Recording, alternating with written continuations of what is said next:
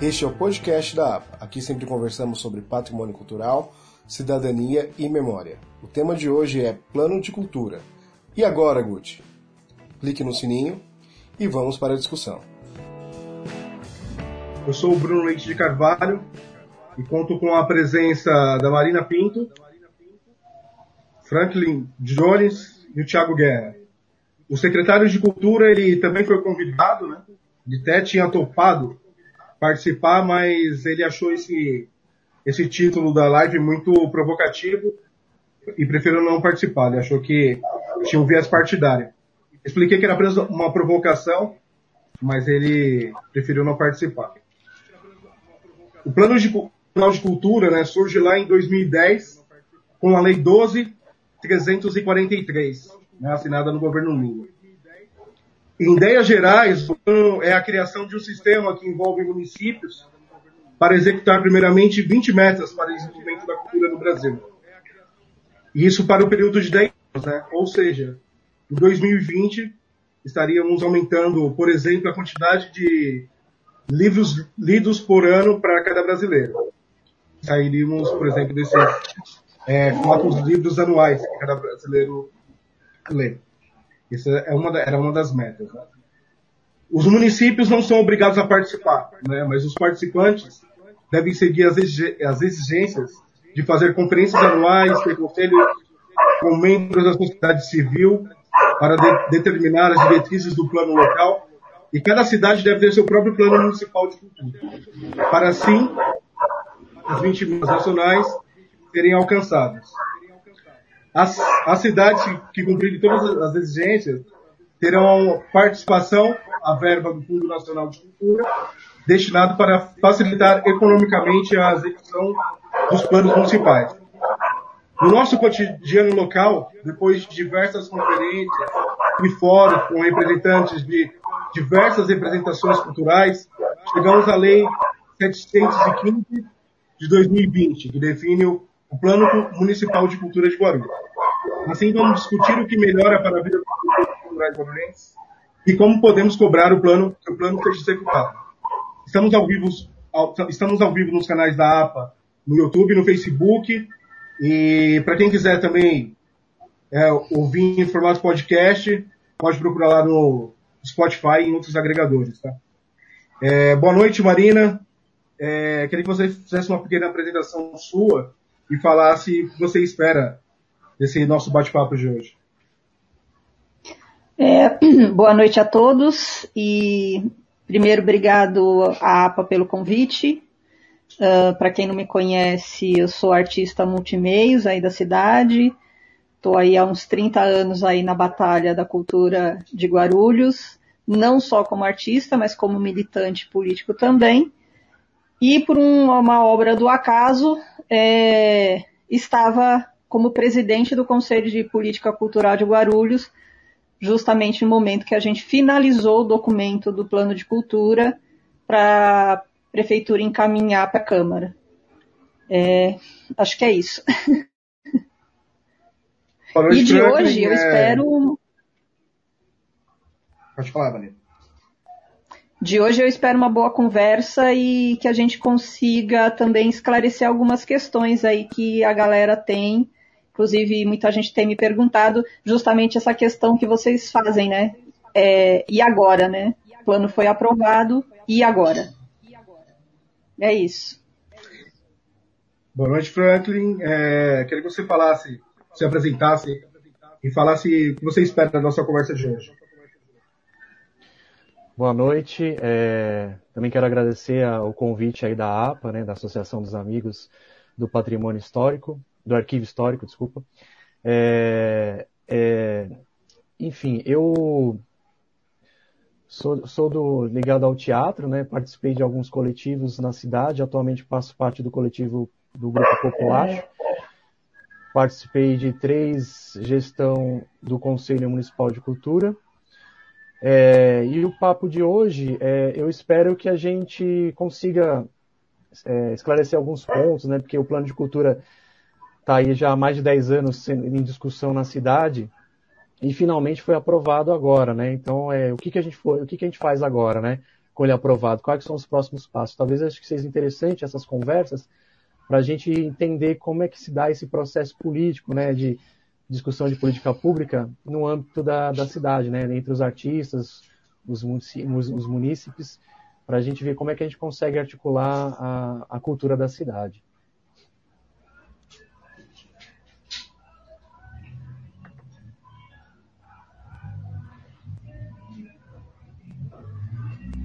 Boa noite, Thiago. Se apresenta e fala do que você espera da nossa conversa de hoje.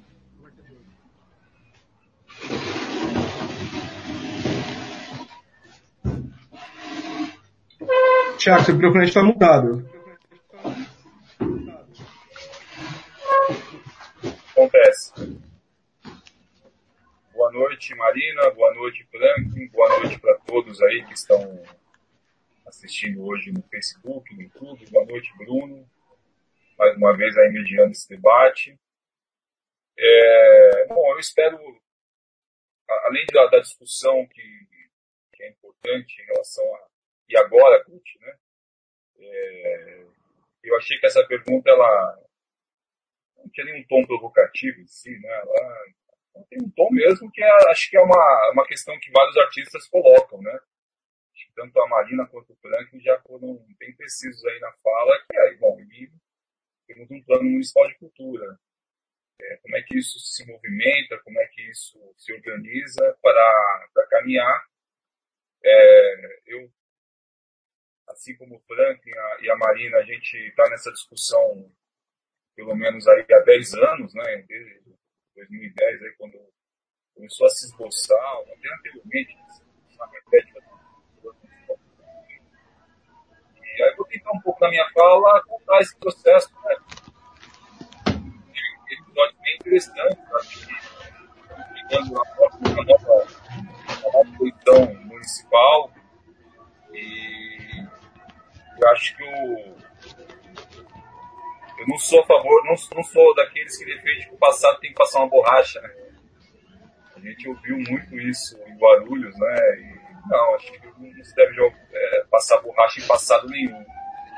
As coisas estão aí para serem ditas e serem pensadas, né, de que maneira foi organizado. E, é, vou, não, vou, tentar não me alongar tanto na minha fala, mas só de, só de conferência de cultura que eu participei com o Frank e a Marina, acho que foram umas quatro em dez anos. E todo tipo de conflito ocorreu nesse período. Né? Então, esse plano municipal de cultura também é resultado disso. É, e eu, como sou historiador de formação, né, acho que estaria até traindo a minha profissão, é importante falar, recuperar um pouco disso. Né? Então, eu vou tentar na minha fala, pelo menos, é, fazer alguns comentários aí sobre esse processo todo que chegou finalmente para a promulgação da lei, é, que é uma vitória. Né? E nesse sentido, ninguém vai poder tirar do GUT. Né? Foi na gestão do GUT que isso foi, foi aprovado, publicado como lei. Né? É isso.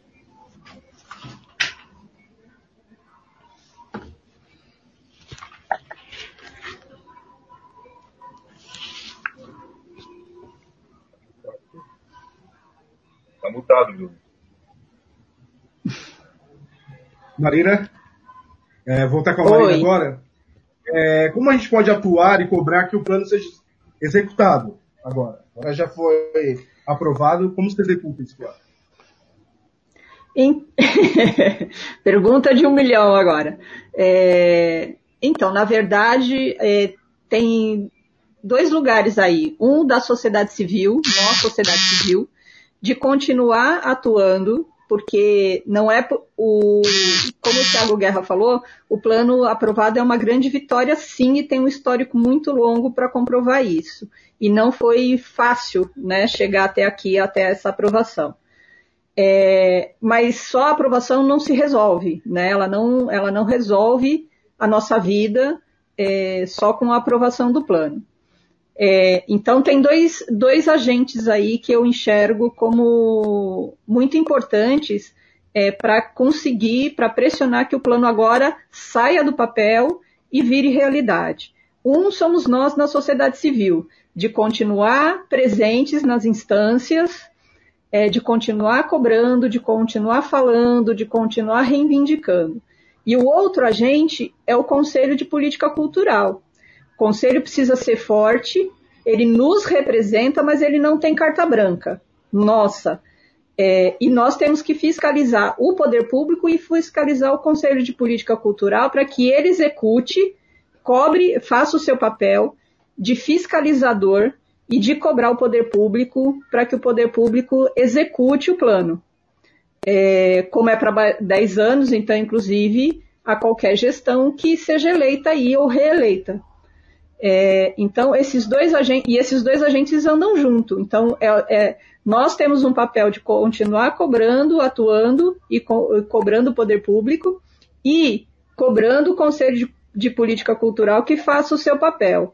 E também de participar dos fóruns, participar das conferências e de eleger bons conselheiros bons no sentido de pessoas que vão estar tá lá para é, não para ficar aceitando migalha do governo ou de ficar é, é, conchavando com o governo, mas de fazer o seu papel de agente fiscalizador é, e, de, e de agente é, é, atuante, né? O, o, Conselho de Cultura ele tem que uma série de coisas tem que passar pelo Conselho de Cultura independente do plano. E infelizmente hoje isso não acontece e precisa acontecer. Mas só vai acontecer quando o, o conselho se tornar é, um órgão reconhecido pela sociedade guarulhense e forte, né? Que não teme perseguição, que não teme, é, que não aceita conchavo. É, então é esse papel. Então tem desse, esses dois agentes aí. Nós, sociedade, continuar atuando, e, o, e fortalecer o Conselho de Política Cultural para que ele cumpra o seu papel de agente fiscalizador. Em linhas gerais, é isso. Porque para o poder público, tá, é, é, temos que reconhecer que nesses últimos dois anos o poder público, os conselheiros né, indicados pelo poder público, é, agiram é, de forma muito bacana, interessados e ajudaram a construir aí o plano, foi aprovado sem nenhuma mudança, né? Na Câmara também não aconteceu nenhuma mudança. É, isso é, é importante é, falar também, mas isso não pode se perder. Então a gente precisa atuar muito firmemente. Não, a guerra não. Essa, ganhamos uma batalha muito importante, mas a gente precisa se manter é, no fronte porque não vai ser fácil botar esse, esse plano em prática. Lembrando como que é a política, como funciona a política de Guarulhos, que adora uma política de balcão. E política de balcão se mantém você não dando o que a sociedade precisa, né? Você dá migalhinhas, contempla algumas pessoas, e aí você vai mantendo a política de balcão, que é o que é mais interessante. A gente precisa acabar com isso. E o plano ele tem um, um, é, um poder para isso, mas aí depende da gente continuar agindo. Legal, Marina. É, acho que é, é, bem por isso, mesmo que esse plano é tão importante. É... Tiago, segundo os dados da Folha de São Paulo de 2018, é, Guarulhos era a 44 cidade que mais investia em cultura. Como um plano de cultura pode acelerar investimento na conservação do patrimônio histórico, por exemplo? É. Acho que tem um mecanismo importante no Plano Municipal de Cultura, e isso foi aprovado a partir de uma, uma discussão que eu acompanhei com bastante intensidade, né? E, e, isso foi até, acho que se a Marina e o Frank quiserem me corrigir, acho que foi até uma das. É, que dava mais briga, né? Que era a questão do, de mexer com o orçamento, né? Eu lembro de acompanhar algumas discussões aí no, no Conselho Municipal de Cultura, agora no Conselho de Políticas Culturais, que a, que a discussão era a questão, era a questão financeira, né? Como você, de fato, mexer no orçamento. É, eu acho que o plano municipal ele tem uma meta é, bem ambiciosa, né? Uma meta ambiciosa, eu falo, de você atribuir aí 0,1% de incremento ao orçamento a cada ano, até atingir 1,5% né, da porcentagem do orçamento geral do município. Ah, e aí quando você olha os últimos anos, né, a gente acompanhou bem essa discussão do financiamento aí das, das Secretaria de Cultura, né, então ela tem uma queda durante pelo menos quatro anos seguidos aí, agora a partir de 2018 tem uma retomada, a gente vai ter esse quadro da pandemia, que é um desafio muito grande, então não sabemos como isso vai, é, vai se desenvolver. Eu acho que é, mais do que nunca é necessário que também a Secretaria de Cultura entre de, de alguma maneira para dar suporte aos coletivos, aos grupos culturais. Tem uma lei federal nesse sentido. Acho que é, não tem essa história de que ah, temos um ano complicado, então a gente vai adiar aplicar esse 0,1% do orçamento a cada ano. Acho que deve começar a partir do ano que vem. Né? Então a discussão sobre orçamento vai ser um desafio bem grande. É, saber exatamente como como isso já está sendo pensado ah, pela gestão. E acho que tem um, uma coisa muito importante aí, né? Que é ver de que maneira a atual gestão, né? Ah, ela vai estar tá olhando a, a, ação como de fato de Estado, né? Acho que essa é uma reivindicação muito, muito intensa nossa. É, artistas, ativistas, é, pessoas que trabalham com cultura na cidade, que é você olhar a questão da cultura como uma política de Estado. Né? Então, quando a discussão de orçamento ela, ela, ela sempre é, tinha aquela coisa bem vigorosa, tensionava todo mundo, né? reuniões do Conselho Municipal de Cultura, que era, ah, vocês querem é, dizer para o executivo como gastar, enfim. Então, como isso foi pactuado num plano municipal, foi pactuado numa conferência, é, representantes também desse, do setor, né? Então acho que vai ser uma, uma discussão interessante ver de que maneira o atual, o atual governo, que é, não se sabe se vai continuar, né? Porque tem uma eleição aí em novembro, né? E pode ganhar, pode perder, mas de que maneira ele vai olhar isso de maneira republicana mesmo. Né? Então, olha, é, nós temos aqui um compromisso no Plano Municipal de Cultura que é atingir essa meta daqui a alguns anos. Né? Então, não é uma meta de balcão, como a Marina falou bem, né? E a gente vai poder falar um pouco mais sobre isso durante a live. Né? Não é uma meta de balcão isso. É uma meta de política de Estado, que ó, daqui a alguns anos vai atingir 1,5% do orçamento. Então, da minha parte, eu vou atribuir 0,1 agora. Né? Eu acho que esse é um dos pontos mais importantes para saber o que, que. E agora, Guti? Você vai cumprir isso? Essa é uma questão fundamental para mim. Né? Que, olha, é, é você acompanhar uma ascensão desse orçamento voltado para a cultura, entendendo que é uma política de Estado, né? é uma ação de Estado. Foi pactuado, todos nós, foi pactuado numa conferência. Eu estava olhando o documento hoje, foram 17 reuniões de conselho de política cultural. É, então, isso é fruto de. Isso é legítimo, né? Essa, é, reivindicar isso é legítimo. E haja a questão dos patamares, né? Ah, é, obviamente, se você passa a ter mais dinheiro, né, para ser é, usado aí nas, em fomento, na incentivo, em ações aí do, é, no caso do patrimônio, né, que é a, pergunta que você me fez, é, principalmente voltado para manutenção, né? Você sabe você ter manutenção dos, desses bens aí tombados, né? É, restauro e reforma, não sei, é difícil, né? É, não sei se você voltar uma parte do orçamento que deveria ser dedicado a tantas outras ações aí, né? São quatro eixos que, envolvem a política de patrimônio histórico, né? Então é proteção e salvaguarda do patrimônio, educação patrimonial, é, museu e arquivo. São quatro ações aí que têm é, complexidades. Se a gente ficar aqui falando, vai ser a noite inteira. É, mas eu penso que você tem que, no caso de um orçamento de cultura, é você pensar pelo menos as ações que sejam é, mais permanentes, né? Então, seja manutenção, seja uma reforma pequena, né? É, porque no caso de você pensar em restauro de patrimônio histórico, é sempre necessário convênios, né? E acho que no caso da também uma coisa importante no plano municipal de cultura é, é você ter uma secretaria de cultura que seja com mais unidades, com mais departamentos, e também te permitam acessar esses convênios, né? procurar essas, essas parcerias, é, acessar canais de financiamento, é, seja da Petrobras, seja é, os termos de ajustamento de conduta é, em relação ao Rodoanel, né? Isso foi uma...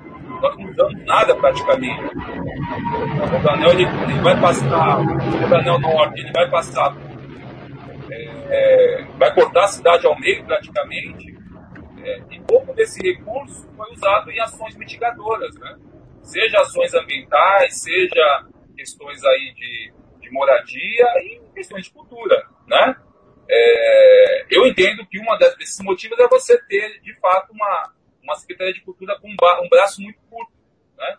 que não permite que ela pudesse ter ações é, mais organizadas e pudesse acessar, de fato, esses fundos que não chegaram até nós. Né? Então, acho que o desafio da atual gestão vai ser, de fato, colocar isso em movimento é, e sem inventar ou sem pensar em desculpas, né? Eu acho que é uma desculpa você imaginar que a situação da pandemia é grave, é, mas nós temos uma cidade para pensar nos próximos 10 anos, né? Nós temos uma lei federal que vai é, abarcar os artistas, né? Então a gente não pode perder essas oportunidades. Né? Então a, esse é o desafio agora, um dos desafios que eu acho para a atual gestão em relação ao Plano Municipal de Cultura. Beleza. Vamos passar agora a conversa. Vocês estão me ouvindo? Eu caí aqui. Sim, sim. Ah. É, Frank, é, como o Thiago falou, né, é, é o, o aumento da, da verba, né, do, seria esse aumento de 0,1% por ano. É, o que esse aumento pode proporcionar de melhora para a cultura guaranense? É, o, o orçamento sempre foi uma questão dentro da, da área da cultura, né? É, sempre foi uma problemática. É, nos últimos anos, de 2013 para cá, a gente percebeu que teve uma queda na, na porcentagem destinada à cultura. É, isso está até no, no, nos, nos, documentos do plano municipal. É, e, e, sistematicamente, os, os eventos que, que deveriam acontecer com essa verba não aconteciam por, por conta das, das verbas que não vinham ou que estavam sendo, é, sendo seguradas pelo poder público, sei lá, né? É, e aí, quando entrava uma verba no, no, no, ano seguinte, ficava pagando requisitos do ano anterior. Então, isso começou a engessar toda a política pública que existia na cidade. Então, é, editais começaram a ser pagos com atraso por conta dessas verbas que estavam sendo contingenciadas. Esse aumento que está sendo pedido há anos, né, em todos, os, todos os fóruns, todas as conferências, é uma tentativa de tentar minimizar esses efeitos que acontecem na cidade, porque houver alguns projetos, houver alguns, algumas ideias interessantes, tanto para o Funcultura, é, alguns prêmios que, que, que, que, viraram lei na cidade, mas não se efetivavam porque sempre tinha essa alegação da verba. Então, esse aumento, por mais que seja a gente ainda gostaria que fosse muito mais, porque é, a cultura é um, um, um, vetor social importante. É, eu acho que vai ajudar muito para que os, as, as, políticas públicas que foram pensadas elas possam ser de fato efetivadas na cidade no seu, no seu período, né? Não, não deixar que lance o edital esse ano para que pague as pessoas no ano que vem ou daqui a dois anos, como já aconteceu algumas vezes, né? que, o que inviabiliza muito dos trabalhos, né? Então, às vezes os coletivos pensam um projeto, faz aqueles, aquele, aquele processo todo de fazer orçamentos, três orçamentos, tal. Quando você consegue receber a grana, todo aquele trabalho que você fez, todo aquele programa que você fez, ele já não está valendo muito. E aí você tem que ficar se readequando num orçamento que já caducou, ou com equipe que já alterou, ou com coisas que já aconteceram porque passaram dois anos para que você conseguisse fazer, realizar o seu trabalho. Então isso é, interfere muito na produção e, na, e no, no processo artístico, seja de um, de um espetáculo, seja seja de dança, seja de qualquer área, né? até de uma publicação de um livro, né, que você tem, você tem uma, uma demanda de uma pesquisa, e aí você fica postergando porque a verba não vem, então com certeza é, acho que é fundamental que esse, esse aumento venha e venha é, e venha de fato, né? Porque a gente só, sempre ouve o discurso de que não tem verba, não tem verba, mas, ou quando tem alguma coisa eles acabam é, alocando para outras áreas, ou como já houve no passado, você falar que não tem verba e custear shows milionários, né? Que é o famoso caso da Cláudia Leite que rolou na gestão na gestão do passado, né? É, que custou muito caro por orçamento e sendo que outras coisas dentro da cidade, tanto reformas, é, restauros que estavam aí precisando, é, não vinha porque não tinha condições. Ah, a gente não tem, não tem verba, né? Esse é o discurso. É, e, e, sendo muito sincero, esse aumento que a gente considerou para o plano é, é ainda, é, é, ainda é pouco pela, pela potência que a cultura tem para a cidade, né? Todos os, os benefícios que a, que a, cultura traz, né? Na formação do cidadão, na, na formação da sua identidade. A gente, pegando a, a ideia do patrimônio histórico, temos muito é, patrimônios na cidade que estão abandonados por questão de verba, né? Ou quando houveram reformas, o caso do Padre Bento, é, depois ele ficou no acaso, no descaso, que quem entrar agora já não, pelo menos a parte interna está totalmente é, destruída e foi gasto uma grana. Tudo bem que a, a verba que veio para lá foi uma verba a partir de um edital que foi é, financiado pela Petrobras, mas de uma certa maneira é, foi colocado dinheiro ali, né? E, e, o descaso ao longo dos anos fez com aquele patrimônio maravilhoso, que tem uma história maravilhosa, né? De, de, de luta, de resistência, né? Das pessoas que lá conviveram, você vê abandonado porque o poder público não tem a capacidade de, de gerir uma verba que possa dar conta das demandas. Né? Então, acho que é importante, sim, que a gente brigue, brigue mais por, por cada vez mais que essas verbas venham e aconteçam. É, e é importante, já que a gente está em final de gestão, porque agora você vê vários políticos, né, pessoas candidatos à, à prefeitura da cidade, querendo discutir é, montar o seu plano de cultura, seu plano né, de governo, com, com algumas pautas da cultura, acho que é fundamental que se observe o plano municipal como um alicerce. Se todas as pessoas que estão pleiteando um cargo público agora puderem olhar o plano municipal como um alicerce para os seus planos, acho que isso já mostra muito respeito ao longo desses 10 anos que foi pensado para a cidade por todos os artistas e usuários dos equipamentos públicos. Então, acho que isso também é um, uma coisa importante que, seja, que a gente possa dizer também, né? Se todos os candidatos aí usarem o plano municipal como uma base para os seus planos de governo, isso, acho que isso representa bastante, porque nele também está a meta desses, desse orçamento, que é fundamental para que a política na cidade aconteça de fato, né? que ela está é, tá urgente. A gente, pensando na esfera é, estadual, uma, a segunda maior cidade do estado, você ter investimentos muito baixos para a cultura. Isso é, é, é eu, eu entendo como inadmissível o porte que a cidade tem com, com o turismo, né? A questão do turismo comercial, né? Só se só olha para esse lado, mas não se pensa a formação, a formação cultural que a cidade tem e está disposta a oferecer, né? Eu acho que, que é fundamental que isso aconteça. É verdade, né? É um plano de Estado, né? Todos os todos os candidatos deveriam acompanhar esse, esse plano que foi decretado e colocar em prática. Né? Eu vou agora mostrar as metas, aí a gente vai discutindo. Eu vou é, mostrar quais são as, essas 14 metas que entraram no, no plano de cultura. Só abrir aqui.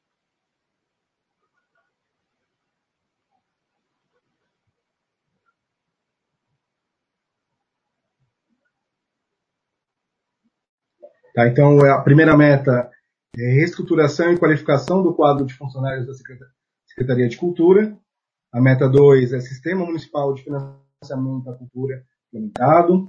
3. Sistema Municipal de Informações Indicadores Culturais implementado. 4. Reestruturação e fortalecimento das instâncias de gestão participativa. 5. 100% dos próprios dos prédios públicos reformados e requalificados. É, meta 6, ampliar a rede de equipamentos culturais com ao menos um equipamento cultural público ou de gestão compartilhada em cada unidade de planejamento regional da cidade.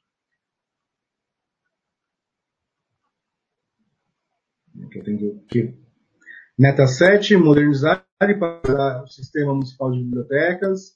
8, programa de formação cultural de governo experimentado. 9, fomento às expressões culturais e pontos de cultura ampliado e aprimorado. É, 10, programa circuito cultural guarulhense implementado. É, proteção e salvaguarda do patrimônio histórico, preservação dos bens e paisagens culturais, monumentos e obras artísticas e áreas de potencial arqueológico com instrumentos de reconhecimento e proteção diversificados e implantados em sua plenitude, valorização da educação patrimonial para a produção e a difusão de conhecimento acerca dos bens culturais reconhecidos como patrimônio, essa é a meta 12. A 13 é fortalecimento dos espaços museológicos para a gestão e difusão dos acervos e bens culturais. E a última meta, que é a 14, formulação e implantação de uma política integrada de gestão e difusão de acervos arquivísticos, bibliográficos e museológicos, respeitando suas especificidades.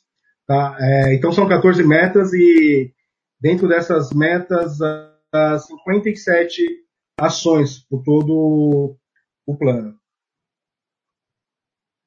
É, Marina, a gente pega a história do, desse, do plano de, de cultura, né, no Brasil inteiro, houve cidades que pegaram uma meta para se fazer em 10 anos. Né?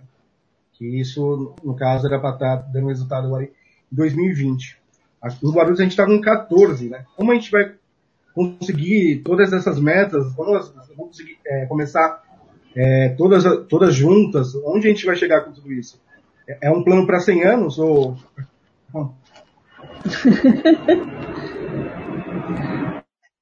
é, então, é, a gente fez muito esse debate, porque assim, o, o conselho, é, a gente montou uma comissão específica para para ir uh, organizando, né, fazendo a redação né, do, do plano. É, baseado em tudo que já tinha sido dado né, de, de, de é, de indicação pela sociedade, nas conferências e nos fóruns.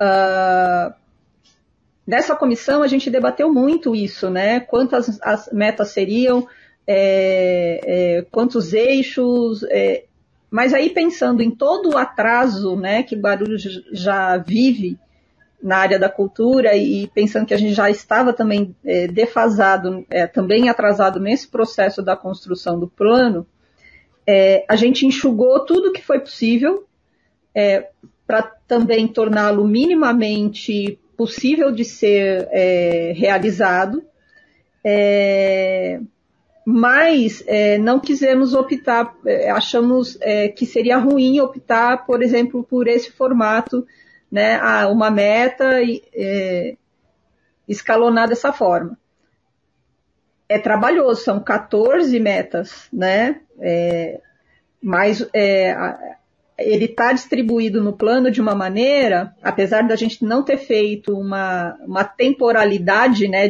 para cada, cada uma, mas não é que vai ser começar a executar tudo de uma vez. Né? O poder público é, tem autonomia de ir executando né, é, é, de forma escalonada. Né? A ideia, a princípio, é que quando chegar lá nos 10 anos, as 14 tenham pelo menos iniciado, né? Algumas talvez já estejam cumpridas. No mundo é, ideal, né? No mundo ideal, chegaríamos a 10 anos com todas as metas, algumas já cumpridas, já realizadas, outras em andamento e as últimas aí começando, né? É, e lembrando que o próprio sistema municipal, que também regulamenta é, é, o plano, o conselho e todo é, o fundo municipal de cultura e tudo mais, ele também diz que é nas nesse prazo de 10 anos, as conferências têm uma atribuição muito importante, que é, é avaliar o que está sendo cumprido do plano e talvez, e se necessário, é, reavaliar nessas ações e essas metas para que elas sejam cumpridas, né? Então, por exemplo, a gente tem é, conferência o ano que vem. Então, em tese, o ano que vem a gente já teria que dar uma olhadinha e ver o que, que até aquele momento é, teve início ou não, foi começado, está tudo parado, em que pé estamos, né? É, então, essa ferramenta de, nas conferências, também poder olhar para o plano novamente, também é importante para que a gente não deixe ele parado e não deixe também tão na mão do poder público de decidir o que vai realizar ou não. Até porque tem muita meta e muitas, várias ações que elas é, o orçamento é muito importante, né? Tanto que ele foi deu acho que foi o item mais debatido, né? Que deu mais debate foi a questão do orçamentária. Uh, mas tem várias ações que elas são é, que elas independem do orçamento, né? Então você tem é, o poder público tem como é, começar a organizar a casa olhando né, para o plano, e algumas ações são possíveis né, de, de, se planejar um início é, independente do, do orçamento. Né? É, então, a importância. É, então, tem isso. Ah, é um, é, um, é um. Vai ser trabalhoso, sim, é um, um puta desafio. Mas a gente vai ter que enfrentar e não tem outro jeito de ser. Uma das, das coisas que no plano de cultura fica bem claro é a transparência dessas informações sobre o andamento do plano. Né? É, a criação de ferramentas para que essas informações, que no caso a gente nem precisa esperar a conferência, né? a gente poder estar tá cobrando Sim. aí a, a uhum. cada momento. Isso é interessante e acho que é isso que a gente já tem que começar a cobrar hoje, sabe? É, a partir de hoje a gente já está cobrando é, que essas ferramentas sejam disponíveis para a gente poder estar tá acompanhando. É, é, Franklin, é, vamos começar a pensar, né? Como começar a pensar, né? É, como deve ser executado esse plano? O que você vê de mais urgente é, a ser feito? Aí? Você vê de mais urgente a ser feito? Aí? Olha, a gente é, é difícil até colocar o que é mais urgente, porque infelizmente essa atual gestão ela deixou muito a desejar na cidade, né? É, é, muitos coletivos passaram por dificuldades, né? É, começaram a atuar meio que é, de forma mais isolada, sem depender, não, a gente vai trabalhar de, sem tentar esperar alguma coisa do poder público, seja editais ou coisa do tipo, né? E aí começaram a atuar é, de forma independente já há algum tempo. E nessa gestão isso se acentuou. Só que você passar vários anos, você não na cidade, você não, você vê que as áreas de formação, as áreas de fruição e, e fomento, elas foram praticamente foram totalmente abandonadas, né? Você não tem um espaço de formação como já existiu com todas as deficiências no passado, mas existia e hoje foi praticamente abandonada, né? Se, se pintou um, uma política de arte educadores aí que seria a maior contratação da cidade, mas que ela virou apenas um discurso eleitoreiro e não se concluiu. Então acho que é fundamental para a cidade é, os espaços de formação. E, paralelo a isso, aos espaços de fruição. Porque não adianta também você criar, é, né, abrir espaços para a criação de novos coletivos, de novas propostas, de novas pessoas que estão interessadas em, a, a entrar na área da cultura, né, a se engajar na área cultural, através de cursos ou de contato mesmo com o fazer cultural, o fazer artístico, e não ter espaço para poder colocar isso para fora, né? Você não tem um edital, você não tem espaço para fazer exposições, você não ter é, colocar isso em circulação. Então acho que ela, são umas coisas que precisam tra trabalhar muito paralelamente. Então é difícil escolher uma coisa pontual. É, é importante que se retome o mais rápido possível os espaços de formação, as oficinas que existiam, é, e que pode ser pensado outros modelos, mas que é importante que existam oficinas, é, escolas né, de arte, tanto para teatro como para dança, para música, como já existe conservatório, mas já existem outros espaços que possam ser colocados também, música, arte plástica, enfim, todas as linguagens que existem na cidade e que, paralelamente a isso, também se seja pensado locais e formas que, esses, que essas produções, que, esses, que, que essa galera que está começando a se encontrar possam colocar sua arte para fora, né, de alguma maneira, seja com a circulação, nos, em teatros que tenham condições de receber é, esses, esses, novos trabalhos, né, espaços que possam receber apresentações, é, exposições, é, que haja difusão, né? Então isso é fundamental e, e, a gente percebeu ao longo desses, desses últimos anos que isso foi se perdendo na cidade, né? Muitos coletivos tiveram que se virar é, meio que na cara e na coragem e outros acabaram abandonando ou indo para outras cidades para ver se conseguiam circular. Então eu acho que isso é uma, coisa mais fundamental, assim. É, tem que trabalhar paralelamente essas, essas coisas, né? A formação, fruição e a circulação, né? É, desses, desses trabalhos né, na cidade, porque a gente está um pouco meio que abandonado né, em política pública, principalmente nos últimos anos. É, eu acho que está mais nesse lugar. Não é, não é difícil falar, Bruno, uma coisa assim, ah, isso é urgente, porque tudo está urgente, porque praticamente foi abandonado, assim, as coisas na cidade e a, e a, foram praticamente abandonadas. Então, acho que talvez de uma forma gra, gradativa, mas que todas as coisas voltem é, nesse lugar, né? A formação, a fruição, o fomento, né? E a circulação das, das obras artísticas. É verdade. É, são muitas coisas urgentes. Se a gente for pegar a questão do patrimônio histórico, a gente vê várias urgências. Então, cada, cada área vai pedir uma, uma coisa que seja muito urgente. Né? É, tem várias perguntas já surgindo. É, a gente vai seguindo aqui o roteiro. Depois no final a gente faz a pergunta do pessoal que está comentando aqui na, na live. Tá? É, Tiago, a gente no próprio plano lá, na própria lei que foi decretada, está dizendo que houve uma queda no investimento de cultura em, em Guarulhos, né? Houve uma queda aí nos últimos anos de 5 milhões. O, plano ele já prevê aí esse aumento por ano, mas como garantir esse aumento? Né? O plano não prevê né? que seja garantido esse aumento. Como poderia se garantir esse aumento anual na verba para a cultura?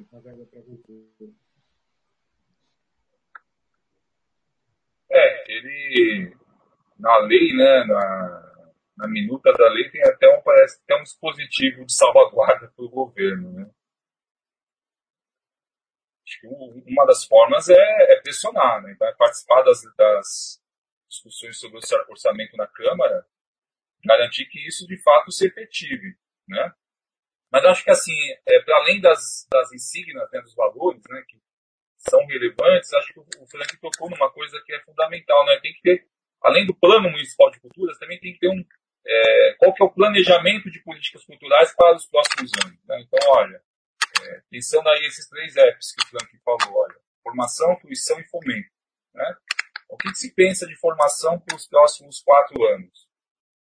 Tendo como, é, como mote até a questão do plano municipal de cultura, né? acho que, é, acho que a, é, nós aqui concordamos com isso, que todos os temos que cobrar de todos os candidatos a prefeito é, o que eles pensam sobre isso. E acho que não cabe né, essas observações que às vezes são meio oportunistas, né? De que ah, a gente faria muito melhor, esse plano é furado. Não, esse é o plano que tem real. Essas são as ações que tem, que são as pactuadas. Essas são as metas reais.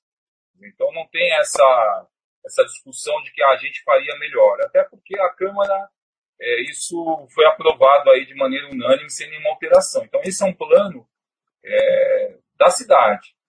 Né? Então, pensando nessas áreas né, de fomento, fruição é, e formação, dizer, que tipo de política se imagina para o fomento? É só o Fundo Municipal de Cultura? Né? É, dá para pensar um outro fundo? Né? Dá para pensar um outro mecanismo em relação a outra lei né, que, que agregue outras, é, que incremente o fundo? Ah, um novo fundo, talvez, vindo de, de outros recursos? Isso é, isso é uma discussão interessante, pensando de fato uma política cultural. No caso da formação, a gente tinha uma escola é, de teatro. É, é pensado isso? Só o conservatório? É, formação de é, contratação de arte educadores. Mas é necess... É, a questão é contratar arte educadores? Né? Então, mas qual que é a política que vai a, é, englobar que vai agrupar esses arte educadores e principalmente que espaço eles vão atuar, né? aonde eles vão atuar. Então essa é a discussão. Então que, quando a gente pensa em política cultural, ó, a, no, no, plano municipal de cultura tem uma dimensão que é interessante, é você instalar unidades da cultura nas regiões pela cidade, né? Então você contrata arte educadores pensando é, em que eles vão atuar nessas unidades pela cidade, né? Isso é questão de formação e fruição, que é um ponto fundamental tocado pelo Franklin também. É, de que maneira você vai colocar esses coletivos em movimento? De que maneira você vai permitir que esses coletivos é, façam uso de temporadas dos espaços? Espaços esses já, obviamente, reformados, né? Então não dá para colocar um grupo no pavimento do jeito que ele está. Então você precisa ter um plano para é, fazer ações aí de, de manutenção desses bens, desses próprios aí da cultura. E aí sim pensar que tipo de política você vai é, é, implantar ou implementar, construir para trazer esses grupos. Importante, de que maneira é, você também vai dar espaço de ação aos coletivos que já existem. É, porque aí tem uma coisa em Guarulhos, e acho que não é só Guarulhos, é em, em qualquer é, cidade, estado, às vezes até em nível federal, é, que às vezes essa tentativa de você é, fazer ações de cooptação a grupos, né? Então, o grupo está funcionando tranquilamente ali, sem precisar de nada, está com o público, tá, tem uma discussão é, bem consolidada, é, ele participa desses fóruns de maneira autônoma, e aí você tem essa tentativa de cooptação, né? essa tentativa de que, olha, vem cá participar de tal coisa. Isso também não é necessário, né? Ah, para o bem ou para o mal, né? E aí acho que a gente tem que olhar essas questões aí dos paradoxos, né? Que essa situação de abandono retratado pelo Franklin, é, e que eu também compartilho, nós aqui da APA, na questão do patrimônio, é, se não fosse as ações aí da, da Casa José Maurício, que, tá, que está na educação, é, uma reforma na Casa Amarela, que foi só pintar ali, né? então não teve uma ação de fato de, de restauro, é, ou da locomotiva agora, a gente estaria falando quase nada de patrimônio. Dizer, os inventários do patrimônio histórico, eles foram feitos por abnegados. Né? Então, normalmente são ações de, de abnegados, de pessoas do conselho, de, de ativistas que, que às vezes é, isso acontece muito no serviço público, né, de pessoas que estão há tanto tempo vinculadas a determinada área, que elas praticamente se negam a não fazer nada, né, porque é praticamente um convite a não fazer nada. Então, não sei se eu estou respondendo bem a sua pergunta, Bruno, mas a, a, discussão, para além de pensar a questão do orçamento, que a gente vai estar tá lá no no, na Câmara, é pensar, olha, quais são as políticas pensando essas áreas de ação? O que você pensa para os próximos quatro anos? Ou se você tiver uma, uma ação mais republicana, o que você pensa para os próximos oito anos? É essa pergunta, ou essas todas essas perguntas, que qualquer candidato tem que responder nessas eleições desse ano. Né? Então, de que maneira você vai ter um orçamento que vai crescer, né? então isso está em lei, é, e quais ações que você pensa para isso? O que não dá para ser políticas é, pulverizadoras, né? pulveriza dali, pulveriza daqui? Ah, então agora vamos para essa área. Não. É ação de Estado. Né? É ação de Estado. Então tem que ser pensado dessa maneira. Também é, é, surge várias perguntas aqui, né? Já tinha uma pergunta que eu estava pensando em fazer, né? Que o Davi dos Santos ele já acabou colocando aqui, que ele fala o seguinte: o espaço de 10 anos compreende três mandatos de, dos cargos eletivos executivo e legislativo. Como evitar que as metas sejam empurradas ao terceiro mandato, diante da ausência de metas com prazos determinados e menores do que os 10 anos? Você quer começar, Marina, respondendo essa pergunta?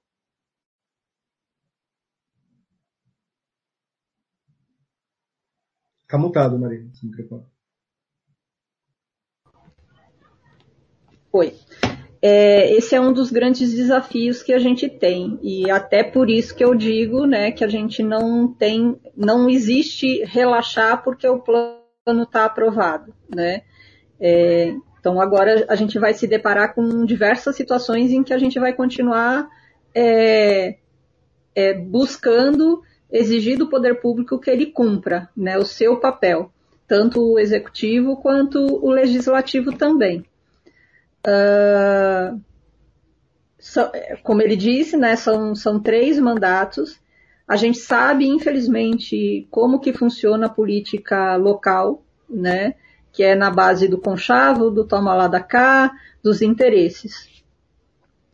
Onde entra o nosso papel? Estamos num ano eleitoral.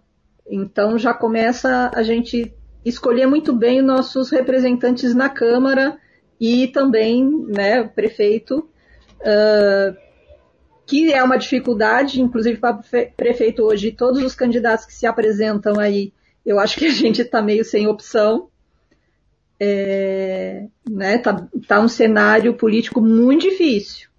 Mas a gente não pode deixar que esse cenário difícil nos desmotive. Muito pelo contrário, é esse cenário é que tem que nos motivar a continuar atentos e participando de todas as instâncias é, para exigir que cada governo, é, com reeleição ou não, ou um novo governo, é, nesse período aí de 10 anos, exatamente isso, não faça isso, não vá empurrando, né? Infelizmente, o que a gente vê é, é diferente, porque o governo Gucci passou aí três anos não fazendo nada, a cidade está completamente abandonada em todos os setores, não, não só na cultura. Né? A cidade está feia, está suja, é, os serviços é, sendo prestados assim de forma muito precária em todas as áreas. E, mas agora, de, né, por, é, a gente vê toda hora uma notícia né, de que algo está sendo feito. E não é novidade nenhuma isso. Todo governo, infelizmente, faz isso, né? Fica aí três anos é, trabalhando só dentro das suas, é, dos seus interesses e no último ano, quando é período eleitoral, aí resolve fazer de conta que está trabalhando. O pseudo restauro da locomotiva é, uma, é um exemplo disso, né? Que é uma reforma muito da mal feita e está sendo apresentada na mídia local.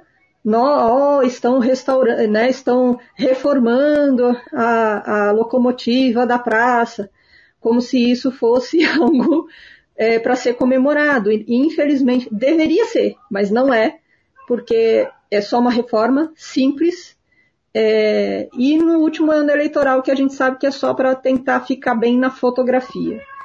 O cenário não é fácil.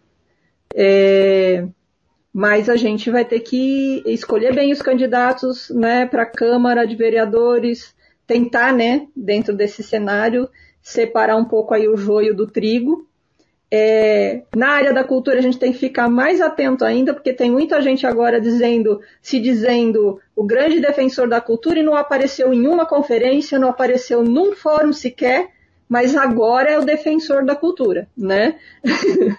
então, é, a gente precisa ficar muito atento a isso com os falsos é, paladinos, né, da, e defensores de alguma área, é, e tentar escolher bem nossos candidatos para a Câmara e para a Prefeitura. Depois, também tentar é, escolher bem nossos candidatos dentro do Conselho de Cultura, nossos representantes dentro do Conselho de Política Cultural e não deixar é, só na mão deles também, continuar atuando e cobrando do poder público. É, não tem outro caminho e, e o caminho não é fácil. É, talvez um, um, cronograma aí de médio, curto, médio e longo prazo poderia resolver essa questão. Né, de, de não deixar jogado tudo para o último mandato resolver o plano. É, esse é o grande desafio, né? A gente tem, eu tenho apontado alguma, algumas vezes em algumas lives que eu participo, de um exemplo que aconteceu, que está acontecendo em Osasco, Lá o plano municipal deles foi aprovado em 2015 e até agora esse plano não foi colocado em ação. Isso é uma preocupação assim, é, para mim muito recorrente, porque se a gente pegar o histórico da cidade, é, nós estamos há 10 anos tentando aprovar um plano. É, e, e, engraçado, e eu vou, eu vou fazer uso de um texto da Marina, que ela fez recentemente.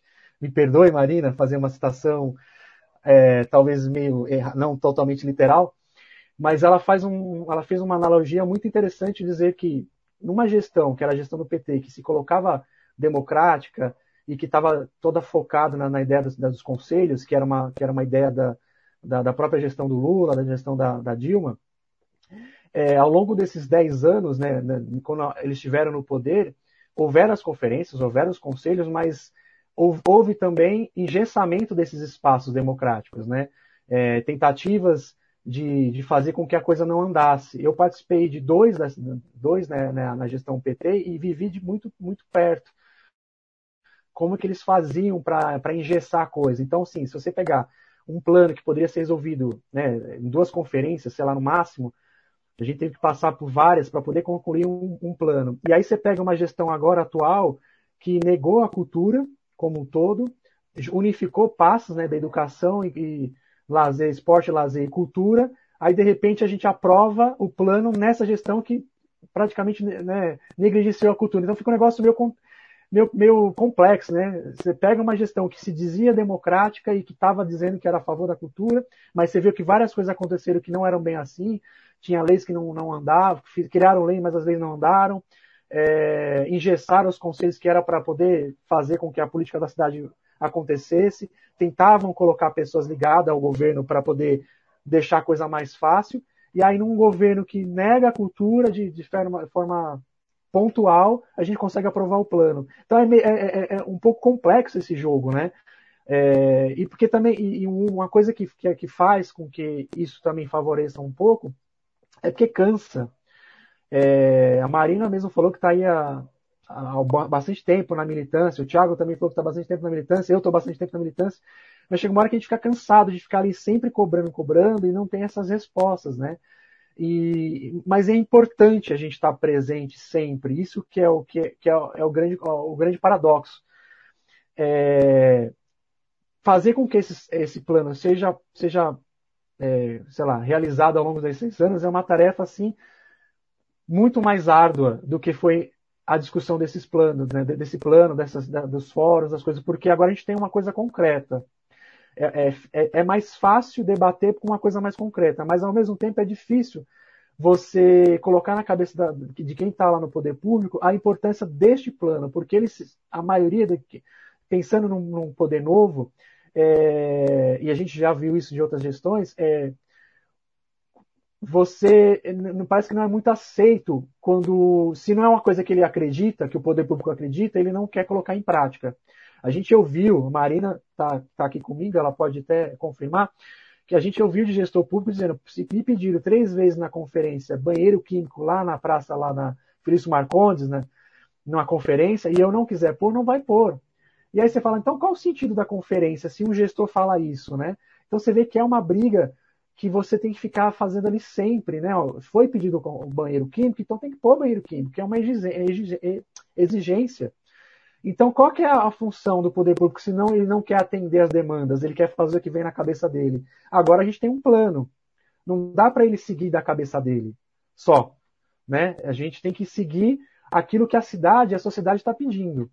Então é, a Marina já apontou bastante, o Thiago também já apontou bastante, o fortalecimento dos conselhos e a participação é, ativa nos fóruns. E a gente toda vez retomando o, o plano. Ele é um pouco aberto, no sentido assim, não tem nada que fale, olha, em, em 2022 a gente vai ter o edital X, em 2024 a gente vai ter a criação ou a, a reforma do museu lá do Nelson Rodrigues. É, não tem essas coisas, porque para deixar um pouco, é, tentar entender a realidade da cidade e também sabendo que se a gente engessasse dessa forma, colocando, primeiro que era uma previsão que a gente não tem controle, Segundo, daria muito mais é, mérito para o governo, tanto a Câmara, a, os, os, vereadores, quanto a própria gestão, chegar e, e vetar tudo que a gente estava propondo. Então, a gente, o plano é esse. A gente quer aprovar essas coisas. E dentro de 10 anos, a gente tem que ter minimamente tudo isso já andando. Nem que seja algumas coisas no final, mas tem que estar tá minimamente andando é, é, difícil mesmo a gente a gente bateu cabeça de não colocar datas, a gente chegou nesses momentos. Mas aí sentiu que já teve no passado é, uma lei, por exemplo, a lei do fomento, que é uma coisa que eu, eu participei muito ativamente, que um, uma gestão do próprio partido passada colocou uma lei, a gestão seguinte, do mesmo partido, mas era outra pessoa, achou que aquela lei era inconstitucional e que não ia, e não ia colocar aquela lei para circular, sendo que era o mesmo partido, mas a gestão entendeu que aquilo ali não funcionava. Então, você vê como isso é complexo. Então cabe a gente cada vez mais ficar sempre forçando a barra ali, olha, tem esse plano, e não deixar o governo trabalhar sozinho, né? No sentido de deixar na mão deles a Deus dará. Que se a gente não fizer presença, não fizer pressões, é como se é, dá, é como se desse uma validade para eles, olha, tá tudo bem. E me parece que nessa gestão atual, eles sentiram isso, porque gente, nós fizemos poucas pressões. O que mais atuou mesmo foi o conselho conseguindo encaminhar o plano, mas no geral, é, houveram fomento que não foi, não foi pago, cultura que demorou para ser pago, prêmio, de, prêmio cultural que demorou a ser pago, é, cultura que é, é, não houve complemento. Então, assim, a gente deixou, deixou passar.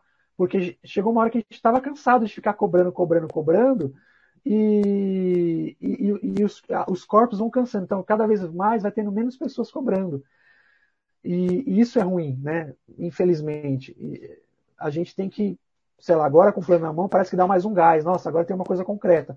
Então vamos tentar nos mobilizar, nos mobilizarmos mais para tentar fazer com que esse plano prossiga. Mas de fato ele não traz é, as datas né, de, de, de, ações, mas tem muita coisa que está ali que não precisa de verba, que é mais readequação. É, por exemplo, o organograma da prefeitura, da, da, da Secretaria de Cultura, é uma coisa que está no plano, que não precisa necessariamente de verba mas que precisa ser pensado já. E segundo essa gestão, eles já estavam pensando. Eu, particularmente, não vi muito do plano é, que não precisa de verba ser já está sendo articulado, mas eles disseram que já estava. Se isso está acontecendo, já é, um, já é um grande passo. Alguma coisa já mobilizou eles. Mas é importante sim que a gente fique no pé, seja através dos conselhos, dos fóruns, mas não dá para entregar o plano e falar agora vai vocês aí que, que segue, porque também pode ter distorções, né? Às vezes o que está escrito lá, a interpretação faz o que o cara quiser fazer. Ah, aqui está dizendo que eu tenho que, sei lá, abrir um museu. E aí, como teve no passado, que foi até citado aí alguém já comentando, acho que o Canobre falou alguma coisa do Museu do Chocolate, né? Que foi uma ideia do Hélio Arantes. E não é uma coisa que, que nos interessa. Então cabe a nós ficar fiscalizando também isso. Não, ah, a gente já pensou em abrir um museu do chocolate. Não, isso não interessa para a cidade. A gente não tem nenhuma uma, é, alguma, alguma é, ligação com, com, chocolate, com cacau, né? Sei lá, é só um exemplo, mas é, é que dentro do plano pode dar algumas interpretações e cabe a gente ficar sempre, sempre em cima. Infelizmente não dá para entregar o plano e falar, olha, vocês têm aí quatro anos dessa gestão, ou mais quatro se for eleito, e vão tocando o plano como vocês entenderem. Não, a gente tem que estar ali acompanhando e ver se aquilo faz sentido dentro do nosso universo atual.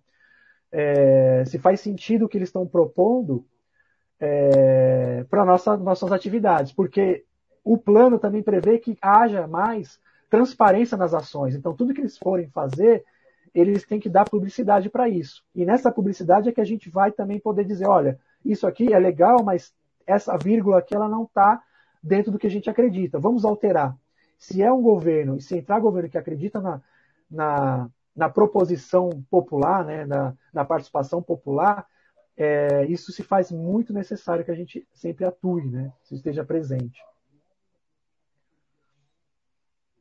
É, o que a gente percebe que o governo atual está fazendo em questão ao plano é o levantamento dos artistas da cidade. Isso eles vêm, vêm fazendo, né? procurando fazer, é, mapear esses artistas. É, Tiago, vamos voltando, vamos pensar na questão do patrimônio histórico. Eu até, seria até um tema para uma outra live falar só o que destina ao patrimônio histórico dentro do plano de cultura. É uma coisa bem extensa, tem várias informações, a questão do, de museu, a questão do, do próprio restauro dos patrimônios. É, como a gente sabe da questão do patrimônio, tem, várias, tem vários problemas. A questão do inventário, que não está pronta, tem os, as casas que estão abandonadas, a Candinha, a Casa do Maurício que está fazendo reforma. Então a gente poderia, o que a gente poderia começar a sugerir a execução desse, desse plano? A execução desse, desse plano. É, é, em relação ao inventário, está pronto, né? Ah, foi feito o inventário por parte do arquiteto Daniel, com o Conselho de Patrimônio, numa dessas ações que eu falo, as ações dos abnegados, né? Aí a parte que cabe ao poder público, que é publicar né, esses inventários, é você colocar isso no diário oficial. Eu lembro que a gente fez até uma cobrança isso ao Vitor, né, numa das reuniões do conselho, você tem que publicar isso. Porque apenas ficar como, como uma brochura no arquivo histórico é, não, não dá sustentação. Né? O bem tá, tá, ele está tombado é, pela lei de 2000, e uma das obrigações aí com a lei de 2009 é você ter um inventário. E esse inventário tem que ser publicado, né? tem que ser é, de fato documentado a, por meio da imprensa oficial da cidade. Né? Essa é uma das cobranças. E, e acho que o Frank falou uma coisa importante, né? que são coisas simples. Né? Então é você pegar esses inventários e publicar. Né? Eles estão lá, foi feito, tem respaldo, porque foi um trabalho feito é, com muito esmero aí pelo Daniel, em parceria com a Araci, com o Cristiano da APA, quer dizer, é, com a UNG, com estagiários, e não ganharam quase nada, né? Foi muito pouco que eu, não ganharam nada, nem foi pago isso. Né? Então é um, é um trabalho que está feito e basta ser publicado. Você colocar isso num documento oficial e você vai estar respaldado a esses bens é, dentro daquele decreto do, do, de 2000, né, os bens tombados aí pela cidade como patrimônio material. É, então, as, são essas questões, né? É, você falou bem, Bruno, o eixo 4, né, que é esse eixo do patrimônio cultural, material e material, ele, é, ele traz essas quatro, quatro metas e várias ações. A nossa disputa na conferência era em relação das, é, de como você pensar algumas ações é, a parte de prazo, né? E a questão do patrimônio, ele é, quando você deixa muito aberto, né? Proteção e salvaguarda do patrimônio, né? Sempre tudo muito aberto, né? É, parece que não, a não ser que você materialize isso, né? Como uma ação, ele parece que vai ser ah, só uma letra, mais letra morta. Mas também é uma questão de pacto, né? Então acho que você também tem que valorizar aquilo que foi consensuado. Né? E acho que o Frank trouxe a, a, a, discussão de maneira correta. Né? Isso é o que dava para fazer naquele momento. Então precisa ser valorizado isso. E aí, a cada conferência, a cada dois anos, né, não é que você vai revisar o plano, mas sim você estabelecer um painel. Né, um painel para saber exatamente que ações que foram é, organizadas no período de um ano desse primeiro desse plano municipal de cultura, é, o que, que o poder público fez, é, de que maneira é, envolveu a sociedade civil. Dizer, então, tem, tem, questões aí que, é, que, são, a gente fala sem recursos, né, que é, é mexer no organograma da cultura, talvez mexer nos regimentos aí dos conselhos, né? Não, o Conselho de Cultura acabou de ser reformado, mas, enfim, é, você pensar ah, essas atuações aí na parte, uma coisa que eu acho que na, na Secretaria de Cultura se perde muito, que são editais, né? convênios, e isso é uma coisa que precisaria ser ampliada urgentemente. Né? Basta ter uma única pessoa ali, ah, deixa uma pessoa para fazer isso, faz todos os projetos. Né? Todos os projetos que estão de patrimônio histórico você procura né, fulano. O projeto de teatro tem que procurar fulano. Não tem sentido essas coisas, né? Ah, então é uma são ações que não envolvem à disposição de grandes recursos. Né? Apenas você fazer um, um planejamento estratégico e a partir sim do plano municipal de cultura. É, acho que o desafio também em relação ao patrimônio histórico é nós, como sociedade civil, e está atuando aí pelo Conselho de Patrimônio Histórico, é também você usar o plano para pensar as ações, né? E cobrar é, um plano é, do próximo governo, né, seja ele o atual ou o que for eleito, ah, de que maneira você vai é, pensar essas, a, a meta presa aqui, por exemplo, fortalecimento dos espaços museológicos. não é fazendo museu do chocolate, pelo amor, né? Não é isso que a gente está. É... Eu lembro dessa discussão do museu do chocolate que foi engraçadíssima, né? Uh... Então assim, mas olha, o que você pensa essa questão do museu? Bom, tem museu na cidade, começa por aí. Então você já tem um museu na cidade, fica lá na Vila Galvão. E todo esse complexo precisa ser protegido, precisa ter ações de proteção, de manutenção frequente. Esse, esse complexo precisa.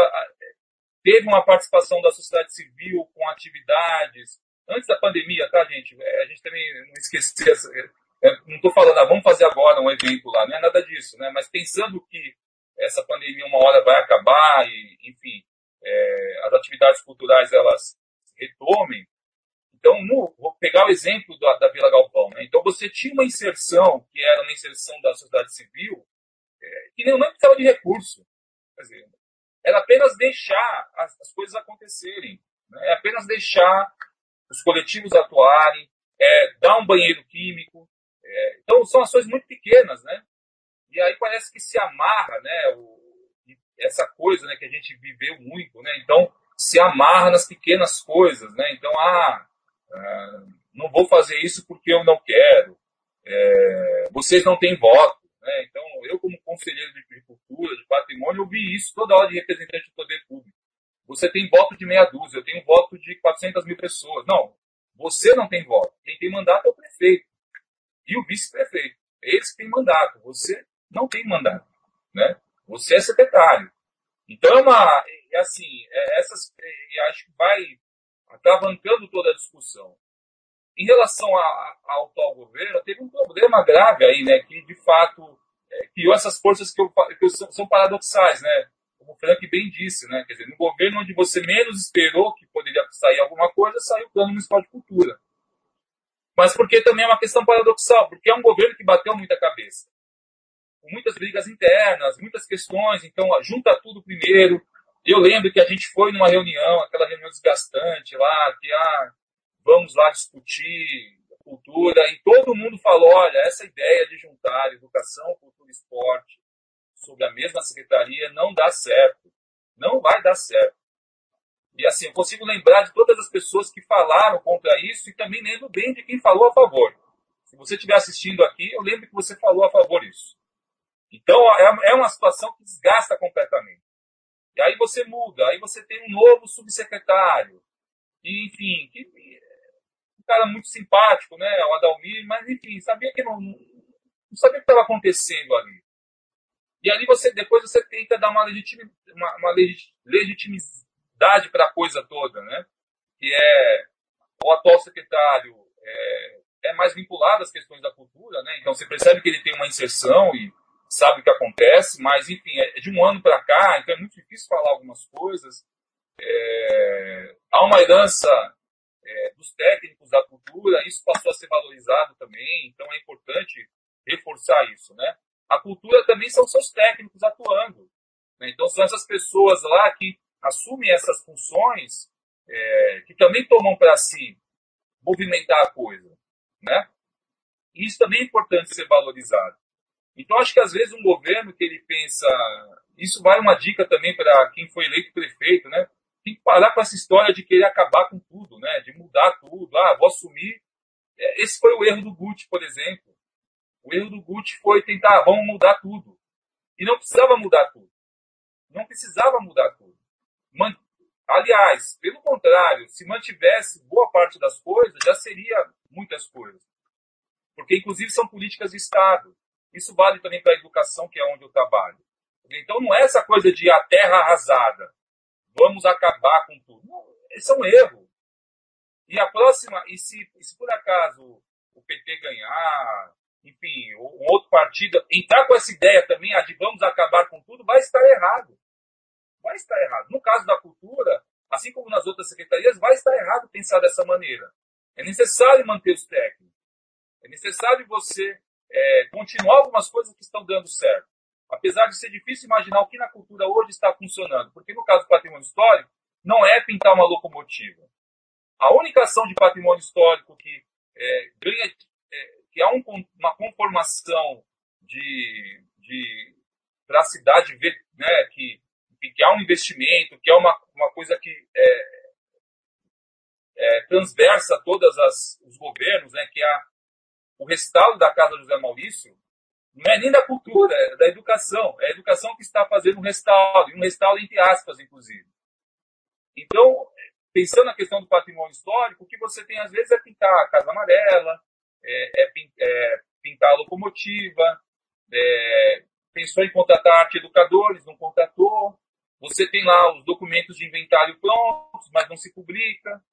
É, então são essas, essas questões, né? Então é, acho que vai entrar agora num quadro de eleição que vai, é, se, se isso já breca um pouco, né? A pandemia também, né? Pensando na atividade cultural, a questão da pandemia foi um, um, um estouro, né? E precisa ser, ser considerado isso também. A gente é, a gente entende essas coisas, né?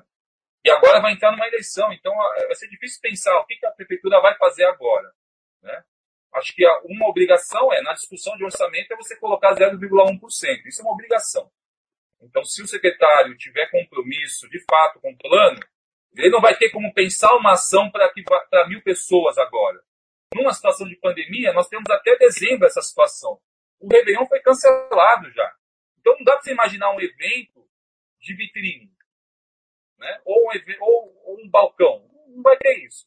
Aí sim vai ser obrigado a pensar políticas a longo prazo. E a principal delas é a questão da, do orçamento. Então, a discussão de orçamento, ela, o secretário Vitor vai dizer a que veio. Então, se ele chegar naquela, naquela plenária e falar que não tem condições de defender 0,1% mais, então ele não tem nem condições de ser secretário de Cultura. Né? E apesar de ser uma pessoa que eu até tenho uma simpatia por ele.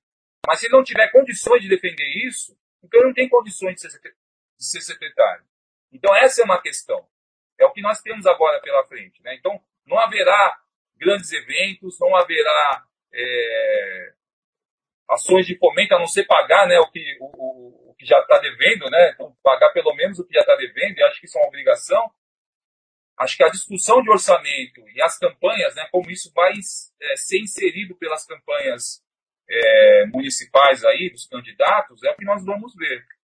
E acho que fica essa dica, né? Se a gente participar com qualquer candidato, qualquer futuro secretário de cultura, para com essa ideia de achar que tem que acabar com tudo. Isso é uma bobagem. Isso é uma grande bobagem. Isso só atrasa. Você fica dois, três anos atrasado, atravancado, porque você cria uma situação lá de perseguição, de, é, de deduragem, né, de deduragem, porque ficaram dedurando, ah, esse é do PT, ficam essa, esse clima de deduragem que é horrível, que é um atraso de vida, pessoal. Isso é um atraso de vida de fato. Verdade. Vamos. Vou seguir com a pergunta do pessoal que está acompanhando a live aqui. Aqui uma pergunta do Davi dos Santos, que ele fala: plano de cultura nacional ele vence em dezembro agora. Né? Isso poderá influenciar a implementação do plano municipal? O que você acha disso, Fran?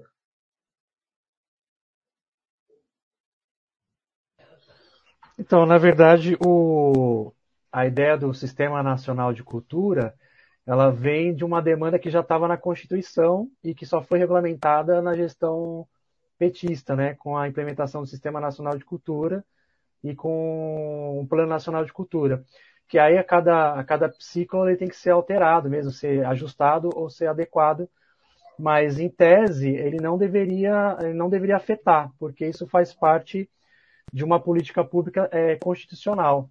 Então, é como se é, o, o, o Sistema Nacional de Cultura é como se fosse o SUS mesmo, né? É uma, é uma rede nacional e que os, os, os entes federados eles, eles é, se declaram participante. Então, para participar disso, ele tem que é, ter algumas demandas, né? No caso de Guarulhos, é, o, é, é ter um sistema municipal de cultura, ter um plano, ter um plano, ter as conferências e ter o conselho. Hoje agora tem um plano.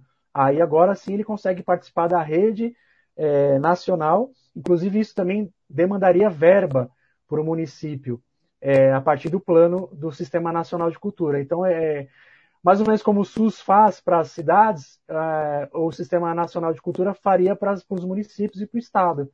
Todo mundo que está dentro dessa rede teria que participar, porque isso é uma coisa constitucional, é, de uma demanda já desde a da, da Constituição. Então, em tese, não, não afetaria, né? O plano nacional de cultura ele tem que ser validado novamente para os próximos 10 anos, dentro desse ciclo que é o municipal e estadual, que é, é, é um plano pensado a longo prazo e ele tem essas reformulações para poder fazer as adequações com o tempo, né? Como as coisas se alteram, então tem que ver se aquele plano já contemplou o que já deveria ser contemplado e agora vamos avançar, ou se não. Se o que foi pensado ali ele ainda precisa ser executado, melhorado. Então está muito nesse lugar. Em, tese não, não, não, não afetaria. Mas obviamente que cada governo, é, é, pensando hoje no governo Bolsonaro, você vê que ele é, é um inimigo da cultura, né? Não sei como está esse sistema nacional para essa gestão. Isso eu não tenho conhecimento. Como é que eles estão atendendo, né? Como é que estão atendendo essa, essas demandas, né? É, mas em tese não, não, não afetaria. Isso é uma coisa é, garantia constitucional. É, Marina, tem uma pergunta do Diogo, que ele pergunta se falta a união dos artistas da cidade.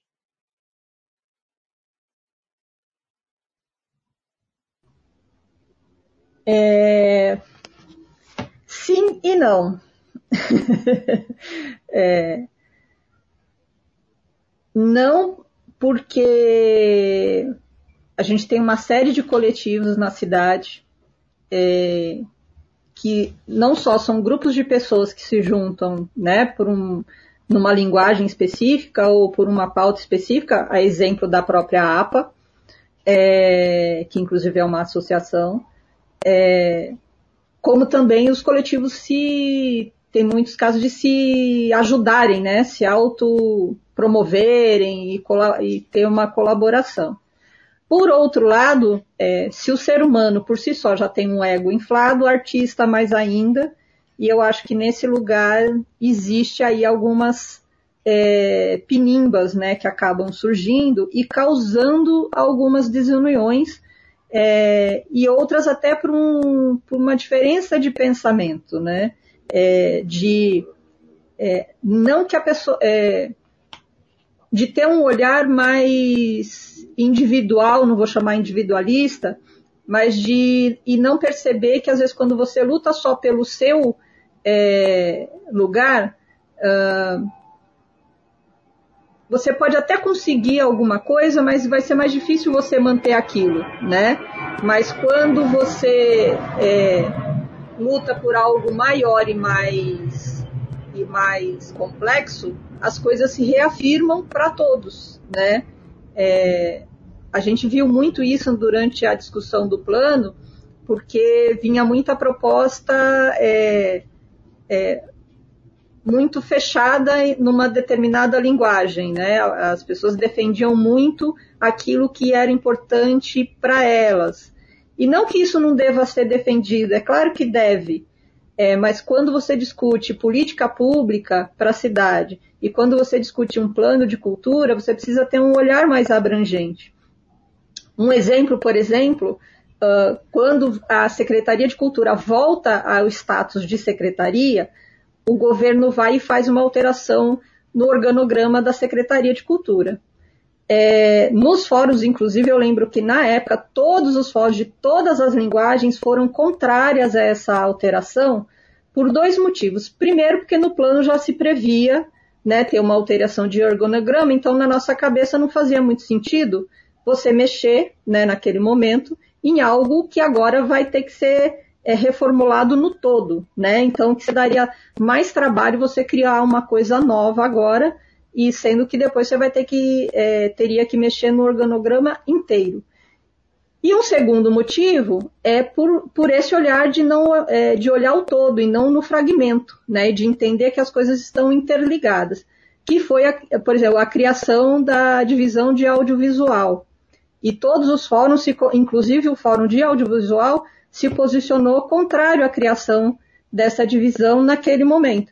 Porque a gente olhava não que a gente seja eu sou do audiovisual também, é, não é que eu sou contra que tenha a divisão, mas eu fui contra a criação dela naquele momento, da forma como foi criada, e, uh, e olhando que uh, organo, ele tá, tem que estar tá tudo interligado. Então, quando você cria uma divisão com um olhar fragmentado, seja ela de que linguagem for, naturalmente você enfraquece as outras e você enfraquece todo o sistema cultural da cidade, porque a Secretaria de Cultura ela tem que olhar para todos, né? E dentro ali do seu limite orçamentário e de, de estrutural, mas ela tem que olhar para todos, né? E quando você é, cria uma estrutura para um, você acaba é, naturalmente fragilizando é, e precarizando os outros, principalmente nesse cenário de um orçamento muito pífio da Secretaria de Cultura. Então, do meu ponto de vista, inclusive, foi um tiro do pé do próprio pessoal do audiovisual que defende a, a, que defendeu na época e que hoje continua defendendo. Porque é não enxergar esse todo e não enxergar que você, na verdade, você enfraquece é, todo o movimento cultural, né? É, ao invés de você se fortalecer e fortalecer a todos.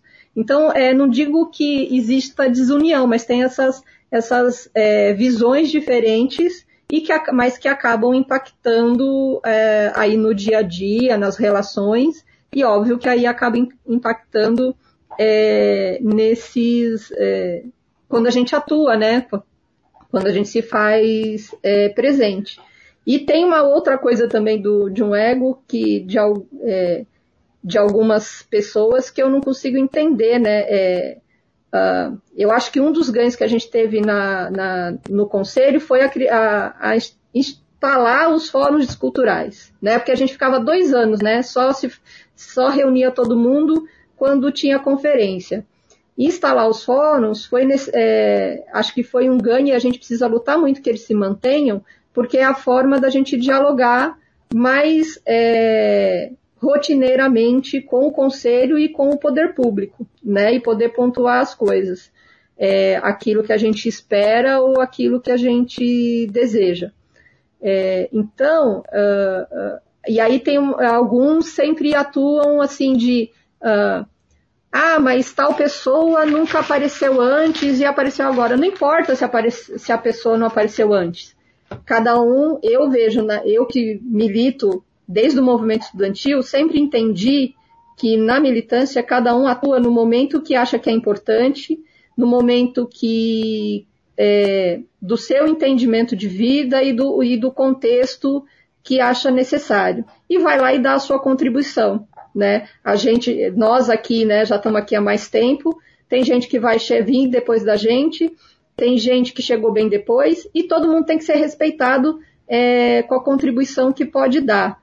É, então, eu acho que a gente também tem que ir, ir, quebrando esses, esses, esses egos, né? De, ah, eu sou o cara de tal linguagem. Não, a gente, você é uma pessoa importante naquela linguagem, mas existe um todo. Eu falava muito nos fóruns, quando tinha esse tipo de fala, é, ah, porque eu represento é, todo, a, por exemplo, as artes cênicas, já que o Franklin me citou, vou citar ele agora. Eu represento. Não, não, você não representa, porque você nem conhece todas art, todo mundo das artes cênicas de Guarulhos. Nós estamos falando aí de uma cidade com mais de um milhão e meio de habitantes. Então, com certeza, tem gente fazendo literatura, é, é, cultura popular, artes cênicas, dança, enquanto a gente está aqui conversando, que a gente sequer faz ideia que existem. Então, não dá para dizer o todo. Então, a gente. É, é tem que ir quebrando essas visões e esses entendimentos e, e tentar, sim, é, ainda que às vezes o, o, modo seja diferente, mas se o objetivo é o mesmo, tentar se juntar para a gente ter mais força, né? Eu vi uma coisa, janeiro, Franklin estava lá, acho, imagino que vocês também estivessem. Uh, janeiro de 2017, final de janeiro de 2017, Teatro Adamastor lotado. Eu, nos meus 30 anos de militância, nunca tinha visto aquilo. Lotado de fazedores culturais, artistas, produtores, de todas as linguagens, de todas as tribos, pessoal da matriz indígena estava lá, o pessoal da matriz africana estava lá, eu fiquei impressionada com aquele dia. E nós fomos calados.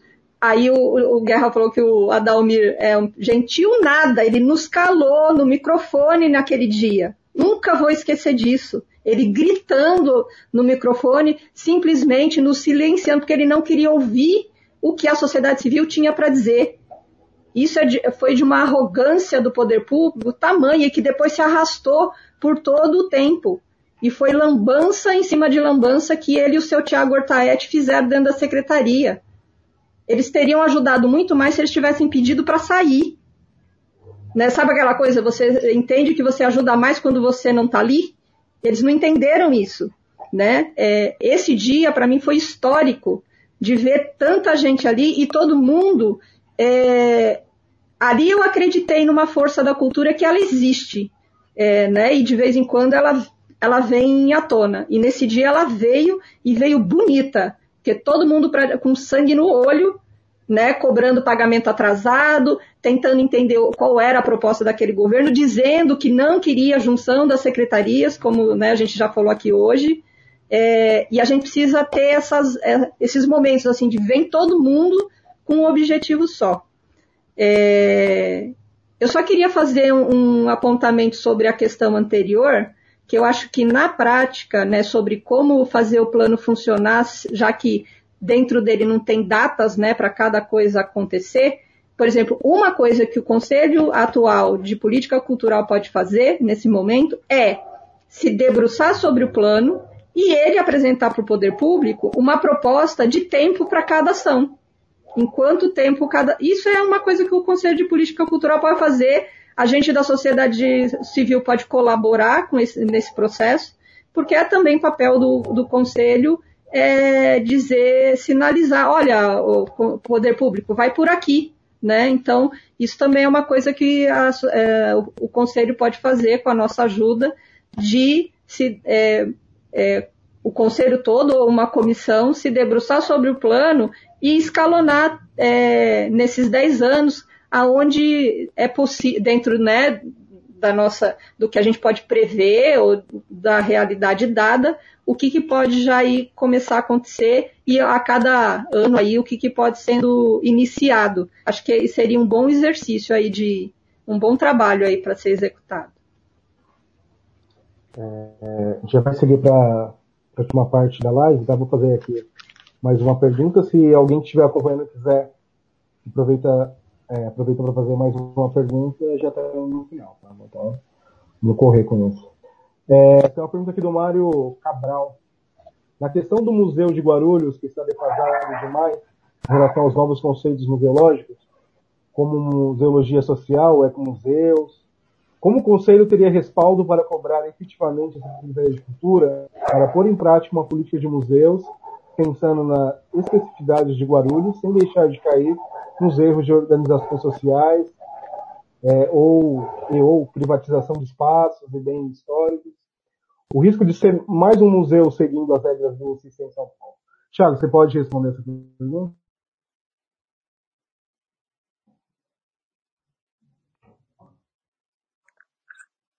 Eu não entendi se ele.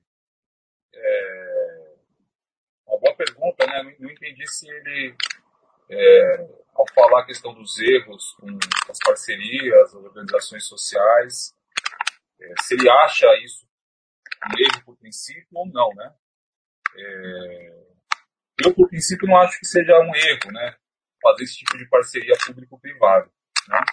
É, eu acho que ela, ela, ela corre-se o risco de você é, cair em algumas armadilhas. E acho que nisso o Mário tem razão, né? Então, ah, você pensa o modelo em São Paulo, por exemplo, né, das OS administrando a Pinacoteca, Museu da Imagem e do Som. Aquilo é um, é um, modelo a ser vendido como um sucesso, mas ele tem seus limites, né? tem seus limites e acho que é necessário pensar de que maneira esses limites eles podem, é, às vezes, até avançar o processo. É, acho que há é um, há um, modelo alternativo, que é a questão dos ecomuseus, né? E são, são, é, tem muito mais vigor, até se você pensar numa cidade como Guarulhos, é, tentar incentivar esses modelos de museu mais comunitário pela cidade, ah, muito parecido com aquilo que a APA é, nós presenciamos uma vez lá no Jaçanã, né, o Museu do Trenzinho, o que a, a nossa colega Suzy Santos pesquisadora da APA, pesquisadora da APA não, pesquisadora da USP, é, mestre também em pesquisa, ela traz essa discussão interessante aí para a gente pensar, que é a questão dos museus comunitários, que são modelos que eles funcionam numa dimensão é, mais autônoma, né, a partir de coletivos, de movimentos, é, pensando a questão da história local, de que maneira se, se renova o sentido de pertencimento. É, é, um modelo que pode conviver também com as, com as parcerias, né, de, dependendo de como é que isso se organiza ou não. Ah, acho que, é, de maneira geral, o que você precisa é, renovar, talvez, a discussão museológica em Guarulhos é, é talvez não cair primeiro nas tentações, né? Então, as tentações, para mim, é a discussão oportuna, por exemplo, de um museu de chocolate. Isso é uma discussão muito oportuna. Né? Então, uma, ah, uma empresa vai fazer um museu. Não, aí é uma discussão oportuna. Dizer, aí não, é, não, tem nenhuma, não tem nenhum modelo de gestão de OS aí, né? Então, a empresa, né, na época da discussão de chocolate, ia colocar todo o dinheiro e o poder público ia ceder um espaço para que esse museu fosse é, erigido aí, sem pensar que tipo de relação que a cidade tem com, com cacau ou, ou chocolate, quer dizer, que não é nenhuma, a não ser a Balduco. É, então, assim, é uma, essas discussões são muito oportunas. Né? Então, a gente tem uma meta, né, que é o fortalecimento dos espaços museológicos, né? Ah, e aí, dentro dessa, dessa meta, você tem algumas ações.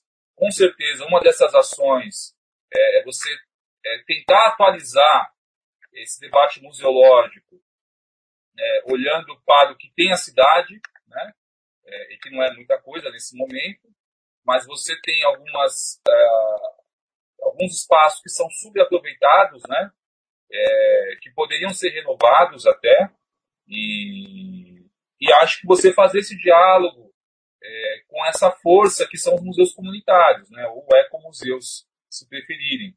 Então, você identificar esses coletivos que estão atuando é, na cidade, nos seus variados bairros, é, e procurar espaços públicos, né? Então, de que maneira, de que maneira às vezes uma, um prédio, uma sala, ou de que, ou que tipo de compromisso financeiro pode ser estabelecido. Né? Bom Sucesso era um lugar que, que era para ter isso, né? É, a gente, a gente tem, vive pensando várias ações para bom sucesso. É, tem lá, durante um tempo, pensou lá o, o Centro Caipira, é, se organizou um museu ali, um espaço de integração, mas aí começam uma, algumas disputas, né? Então acho que você tem que agregar. Né? Então se aparecem outras pessoas na cena né, para disputar o espaço, ah, acho que é você tentar promover, promover um diálogo ali é, e, e, tentar conviver, né? ressignificar o espaço dessa maneira. O que não pode é, é, é essa, esse comportamento assim de você alijar os grupos do processo. Né? Então, se não está fechado comigo enquanto político, enquanto partido, enquanto artista, então você não participa desse espaço. Quer dizer, isso é uma. Porque, assim, é, é uma burrice enorme, né? Porque o movimento vai continuar. E aí, vai ficar isso como um erário seu do passado, né? Porque toda vez que isso vier à tona, você vai ser cobrado, né? Lembra quando você fez isso? Quer dizer, então essa... É, e acho que a discussão de museus em Guarulhos, ela é, é, uma das metas aí, que eu acho que é importante, é uma meta de longuíssimo prazo, mas há ações que você pode fazer também no curto prazo, é, que começa a olhar os espaços que existem, é, tentar é, atrair essas parcerias locais, né, para organizar espaços comunitários, é, que, que tem potencial de, de é, se autossustentar até, se você pensar que maneira isso pode ser organizado, a gente tem as vaquinhas, enfim. Mas acho que essa, esse é o caminho, né? E acho que se você tiver espaço para construir a participação de alguma OS na gestão de algum espaço, e aí desde que você tenha uma curadoria, desde que você tenha um conselho da sociedade civil, é, desde que tudo seja muito público, né? Tudo, nada fique é, opacizado, né? Nada fique é, escondido, né? Então seja aberto o que está acontecendo, né? Seja transparente. Acho que você pode sim pensar essas ações que elas também não impedem que outras coisas aconteçam, né? É, acho que o exemplo, o exemplo da, da Praça Getúlio Vargas ela é, é fundamental. Acho que tem que ficar muito claro é, quem são os, os, atores que estão ali disputando, de que maneira isso está sendo organizado. É, e a título de exemplo, né?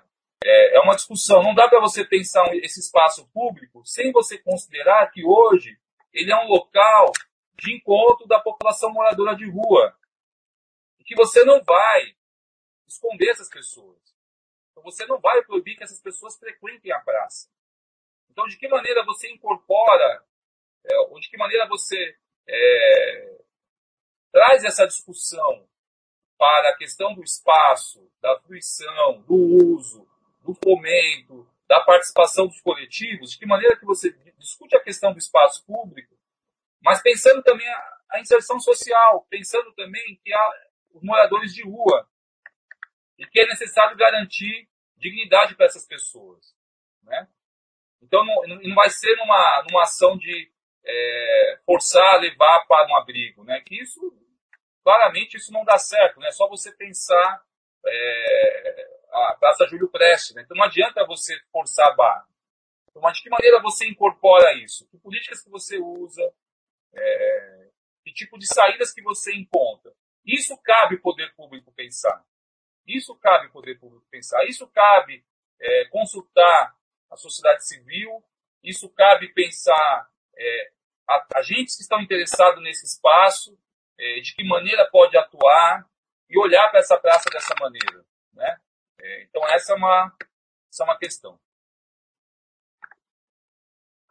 Legal, Thiago. É, vamos já finalizando. Eu vou fazer só aqui mais duas perguntas. Vou pedir para que vocês respondido breve, tá? Porque senão a gente vai.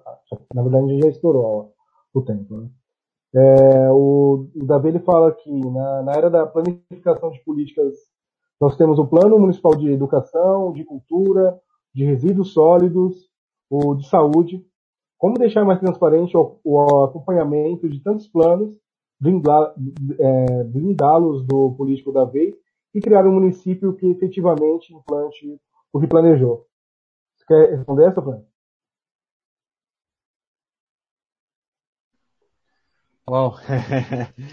Pergunta bomba, né? Como que a gente consegue fazer isso? É, então, eu acho que a, a maior forma, o melhor jeito de cobrar isso, de tá, tentar deixar mais transparente, eu acho que se dá pela através dos conselhos, né? Não tem, eu não consigo ver outra forma dos conselhos, dos fóruns, das conferências, é, eu não consigo ver outra forma, porque algumas coisas a gente consegue acompanhar pelo diário oficial, é, pelo site da, pelo link da transparência, né, da, do município, mas no geral as, as, as atuações, como que as coisas estão caminhando, acho que tem que ser através dos conselhos, né? A gente tem algum criar algum vínculo, porque por exemplo, o Conselho Municipal, o Conselho de Política Pública de Guarulhos, ele ele permite que as pessoas participem das reuniões, é, das reuniões que acontecem, está no regimento interno. Então é, é importante que a gente participe. Ele não dá direito à voz e a voto, né? Obviamente que não. Mas é, se houver alguma necessidade, a gente pode pedir para falar com, a, com uma, uma, antecipação, que aí isso entra na pauta do conselho e ele permite a fala. Então, se tiver alguma demanda que a gente achar que é necessária, a gente pode pedir para fala e usar esse espaço para fazer cobranças, inclusive até apresentar algum tipo de proposta ou é, queixa, reclamação, coisa do tipo. Fora isso, participando desse espaço, é, a gente pode conhecer, quem não conhece todos os conselheiros, conhecer os outros conselheiros e, e fazer cobranças, né? Quando é da minha, da, minha, da minha linguagem, fica mais fácil, porque se eu participo dos fóruns, eu consigo saber quem ganhou a, o, o, direito de, de, ocupar aquela cadeira e, de alguma maneira, eu ter algum tipo de acesso. É, existe, pelo menos que, pelo que eu sei de alguns grupos, de alguns conselheiros, existe algumas cadeiras que possuem grupos de WhatsApp com os conselheiros, com, com o conselheiro daquela cadeira, que você consegue fazer algum tipo de troca. É, né, que é, é, o espaço onde o, o conselheiro acaba ouvindo as, a, a sua, o seu segmento. É, e se caso não exista isso dentro do, do, dentro da cadeira do conselho, acho que é importante a gente criar esse vínculo também, porque não adianta colocar um, um conselheiro lá e achar que ele vai agir sozinho. É, porque é importante para que as coisas aconteçam é que ele também tenha uma força por trás dele. Né? Que ele, se a gente, por exemplo, tem alguma coisa que a gente está descontente e a gente se organiza enquanto, enquanto categoria, sei lá, segmento, e encaminha uma carta, alguma coisa, olha, nós, grupos aqui associados ou representados, estamos é, descontentes com tal ação. E aí essa, esse documento chega através do, do conselheiro ao, a uma reunião do conselho, isso ganha um certo peso, porque não parece que é algo da cabeça do conselheiro, olha, tem um problema, né? Ele vem com respaldo, falar, olha, estou sendo cobrado dessa, dessa função. Como já aconteceu algumas vezes, é, por exemplo, ter alguém ter, ter tido problema na, em alguma apresentação, por exemplo, a gente recebeu um caso de alguém teve uma, um problema na apresentação na biblioteca. Isso chegou para o conselho através da conselheira de teatro e isso foi pautado dentro da reunião de conselho para pedir uma resposta da Secretaria de Cultura. Essa resposta veio e a gente repassou para a pessoa e ficamos em cima cobrando essas ações. Então é importante que haja essa ligação e o conselho é essa ponte. Não que cada artista possa ir na Secretaria de Cultura e exigir alguma coisa. Isso é direito de todo mundo cobrar. Mas o conselho acaba sendo esse elo, né? Com a Secretaria de Cultura, porque o conselho se reúne minimamente é, em uma certa frequência, fora as reuniões extraordinárias. Então, é, é mais fácil esses, é, porque, é porque ele é um, um, ente representativo. Então, isso ajuda bastante. Se a gente fortalece esse, esse debate, fica muito mais fácil, eu acredito. Legal, Frank. Vamos fazer a última pergunta, a gente já vai para a última parte. Então, o Diogo fala aqui como acabar com a burocracia dos aparelhos públicos da cidade. Uma dificuldade enorme dos artistas da cidade terem acesso a expor seus trabalhos nesses espaços. É, e aí, tem algumas vezes que o espaço é até é ocupado, mas tem a censura, né, Marina? Se você falasse um pouco sobre a questão dos espaços.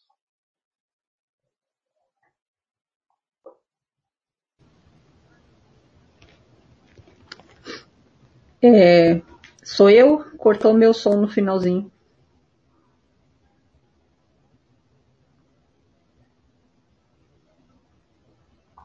Isso, Marina. Queria que você respondesse essa questão da burocracia. Ah, tá. É, então, uh, esse era um, era um problema recorrente que chegava no conselho nessa questão da utilização dos espaços.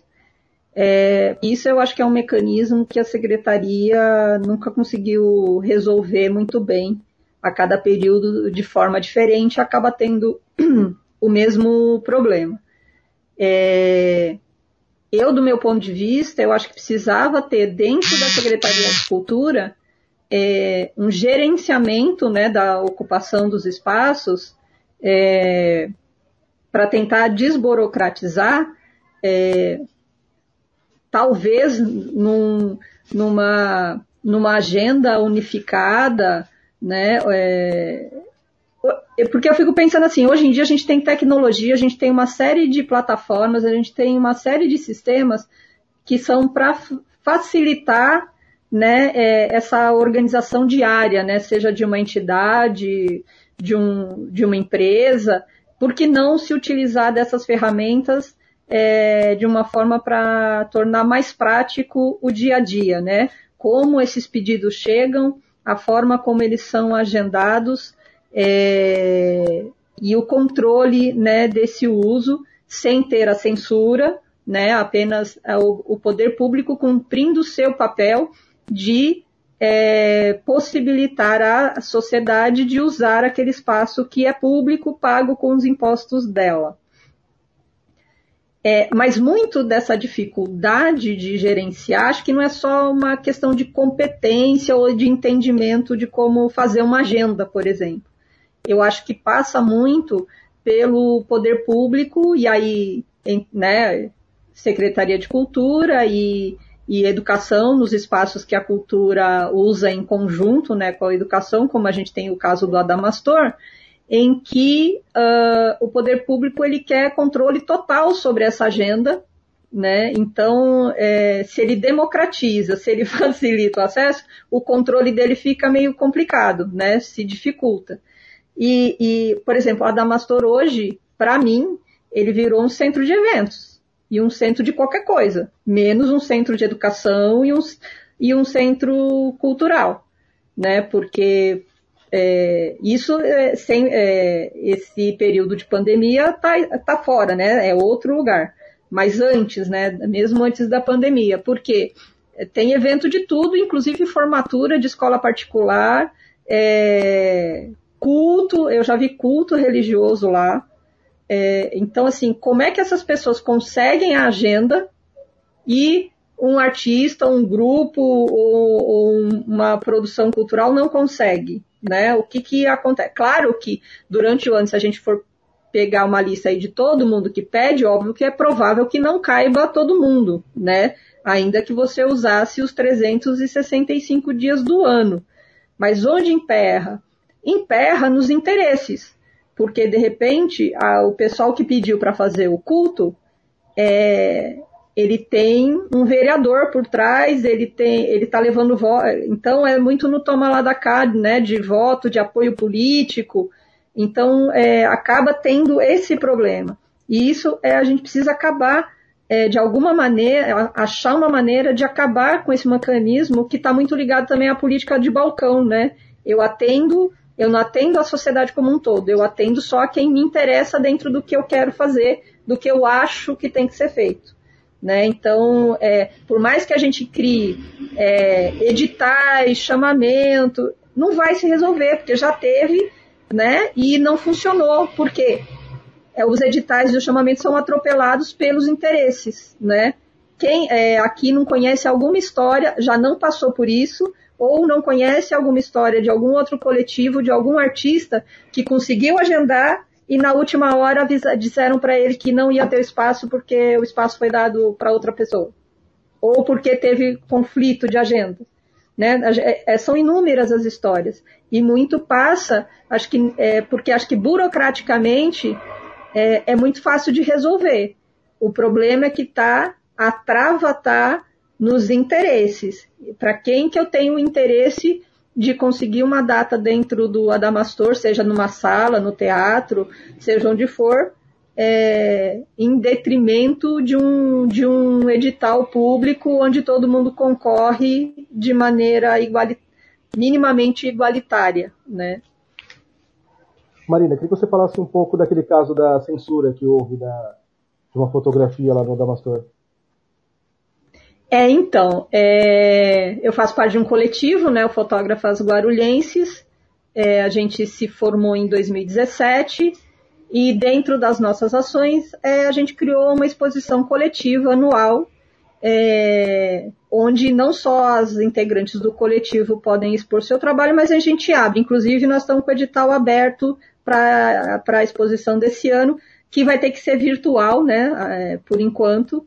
É, mas aí a do ano passado a gente conseguiu agendar é, no Adamastor e é, já com ali um, quase um mês de exposição montada, é, porque nós temos vários tipos de fotografia, né? A documental, a de rua, a fotojornalismo, é, foto de estúdio, enfim, né? O, o, universo da fotografia aí dentro do coletivo é, é amplo, é, não só dos profissionais quanto das amadoras.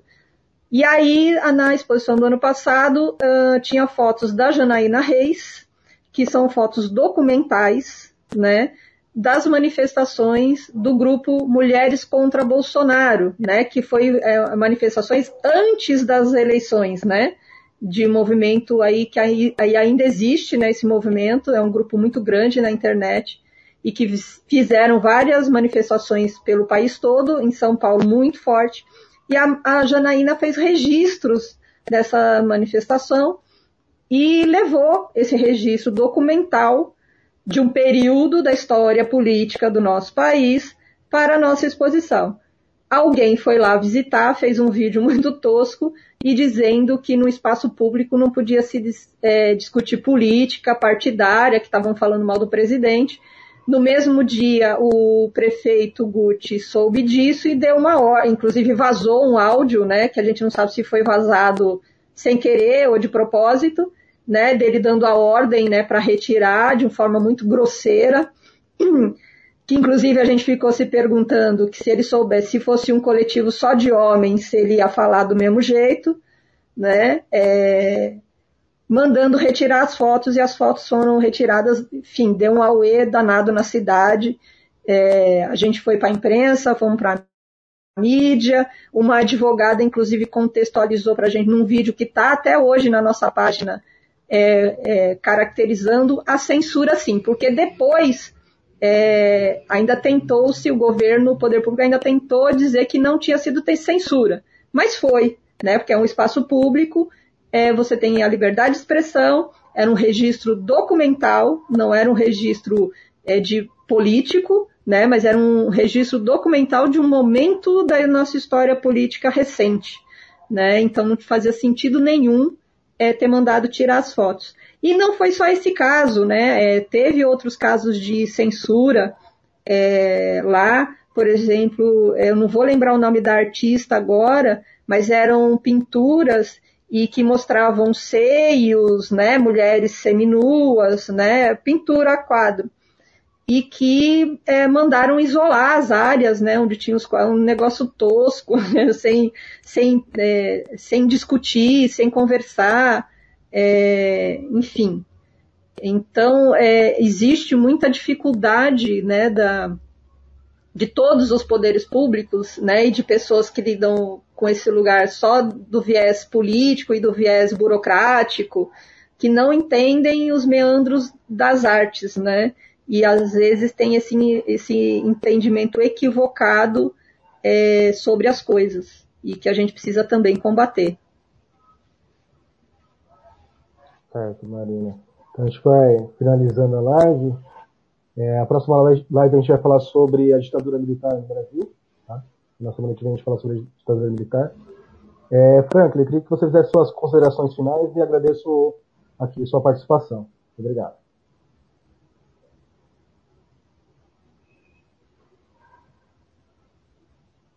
Está mutado seu microfone, Franklin.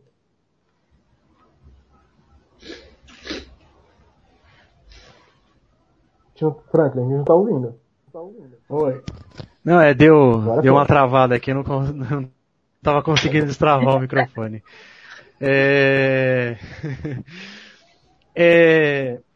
Eu acho que o que cabe agora, é, que essa pergunta, né, plano de cultura e agora Gucci, é, vou me, vou me apegar um pouco à fala do, do, do Guerra, que acho que com esse plano é tentar minimamente é, essas coisas que não precisam de verba, porque é um, um, argumento que sempre nos disseram ao longo desses anos, não tem verba.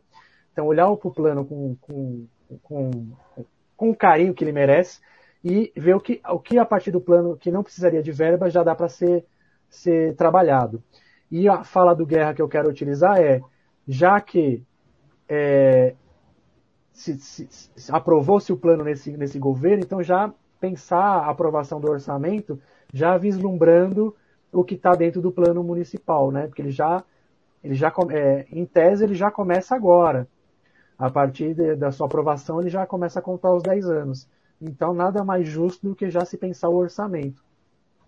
É, em paralelo a isso, é o, que, é, o, é o que eu acho que caberia essa gestão, né?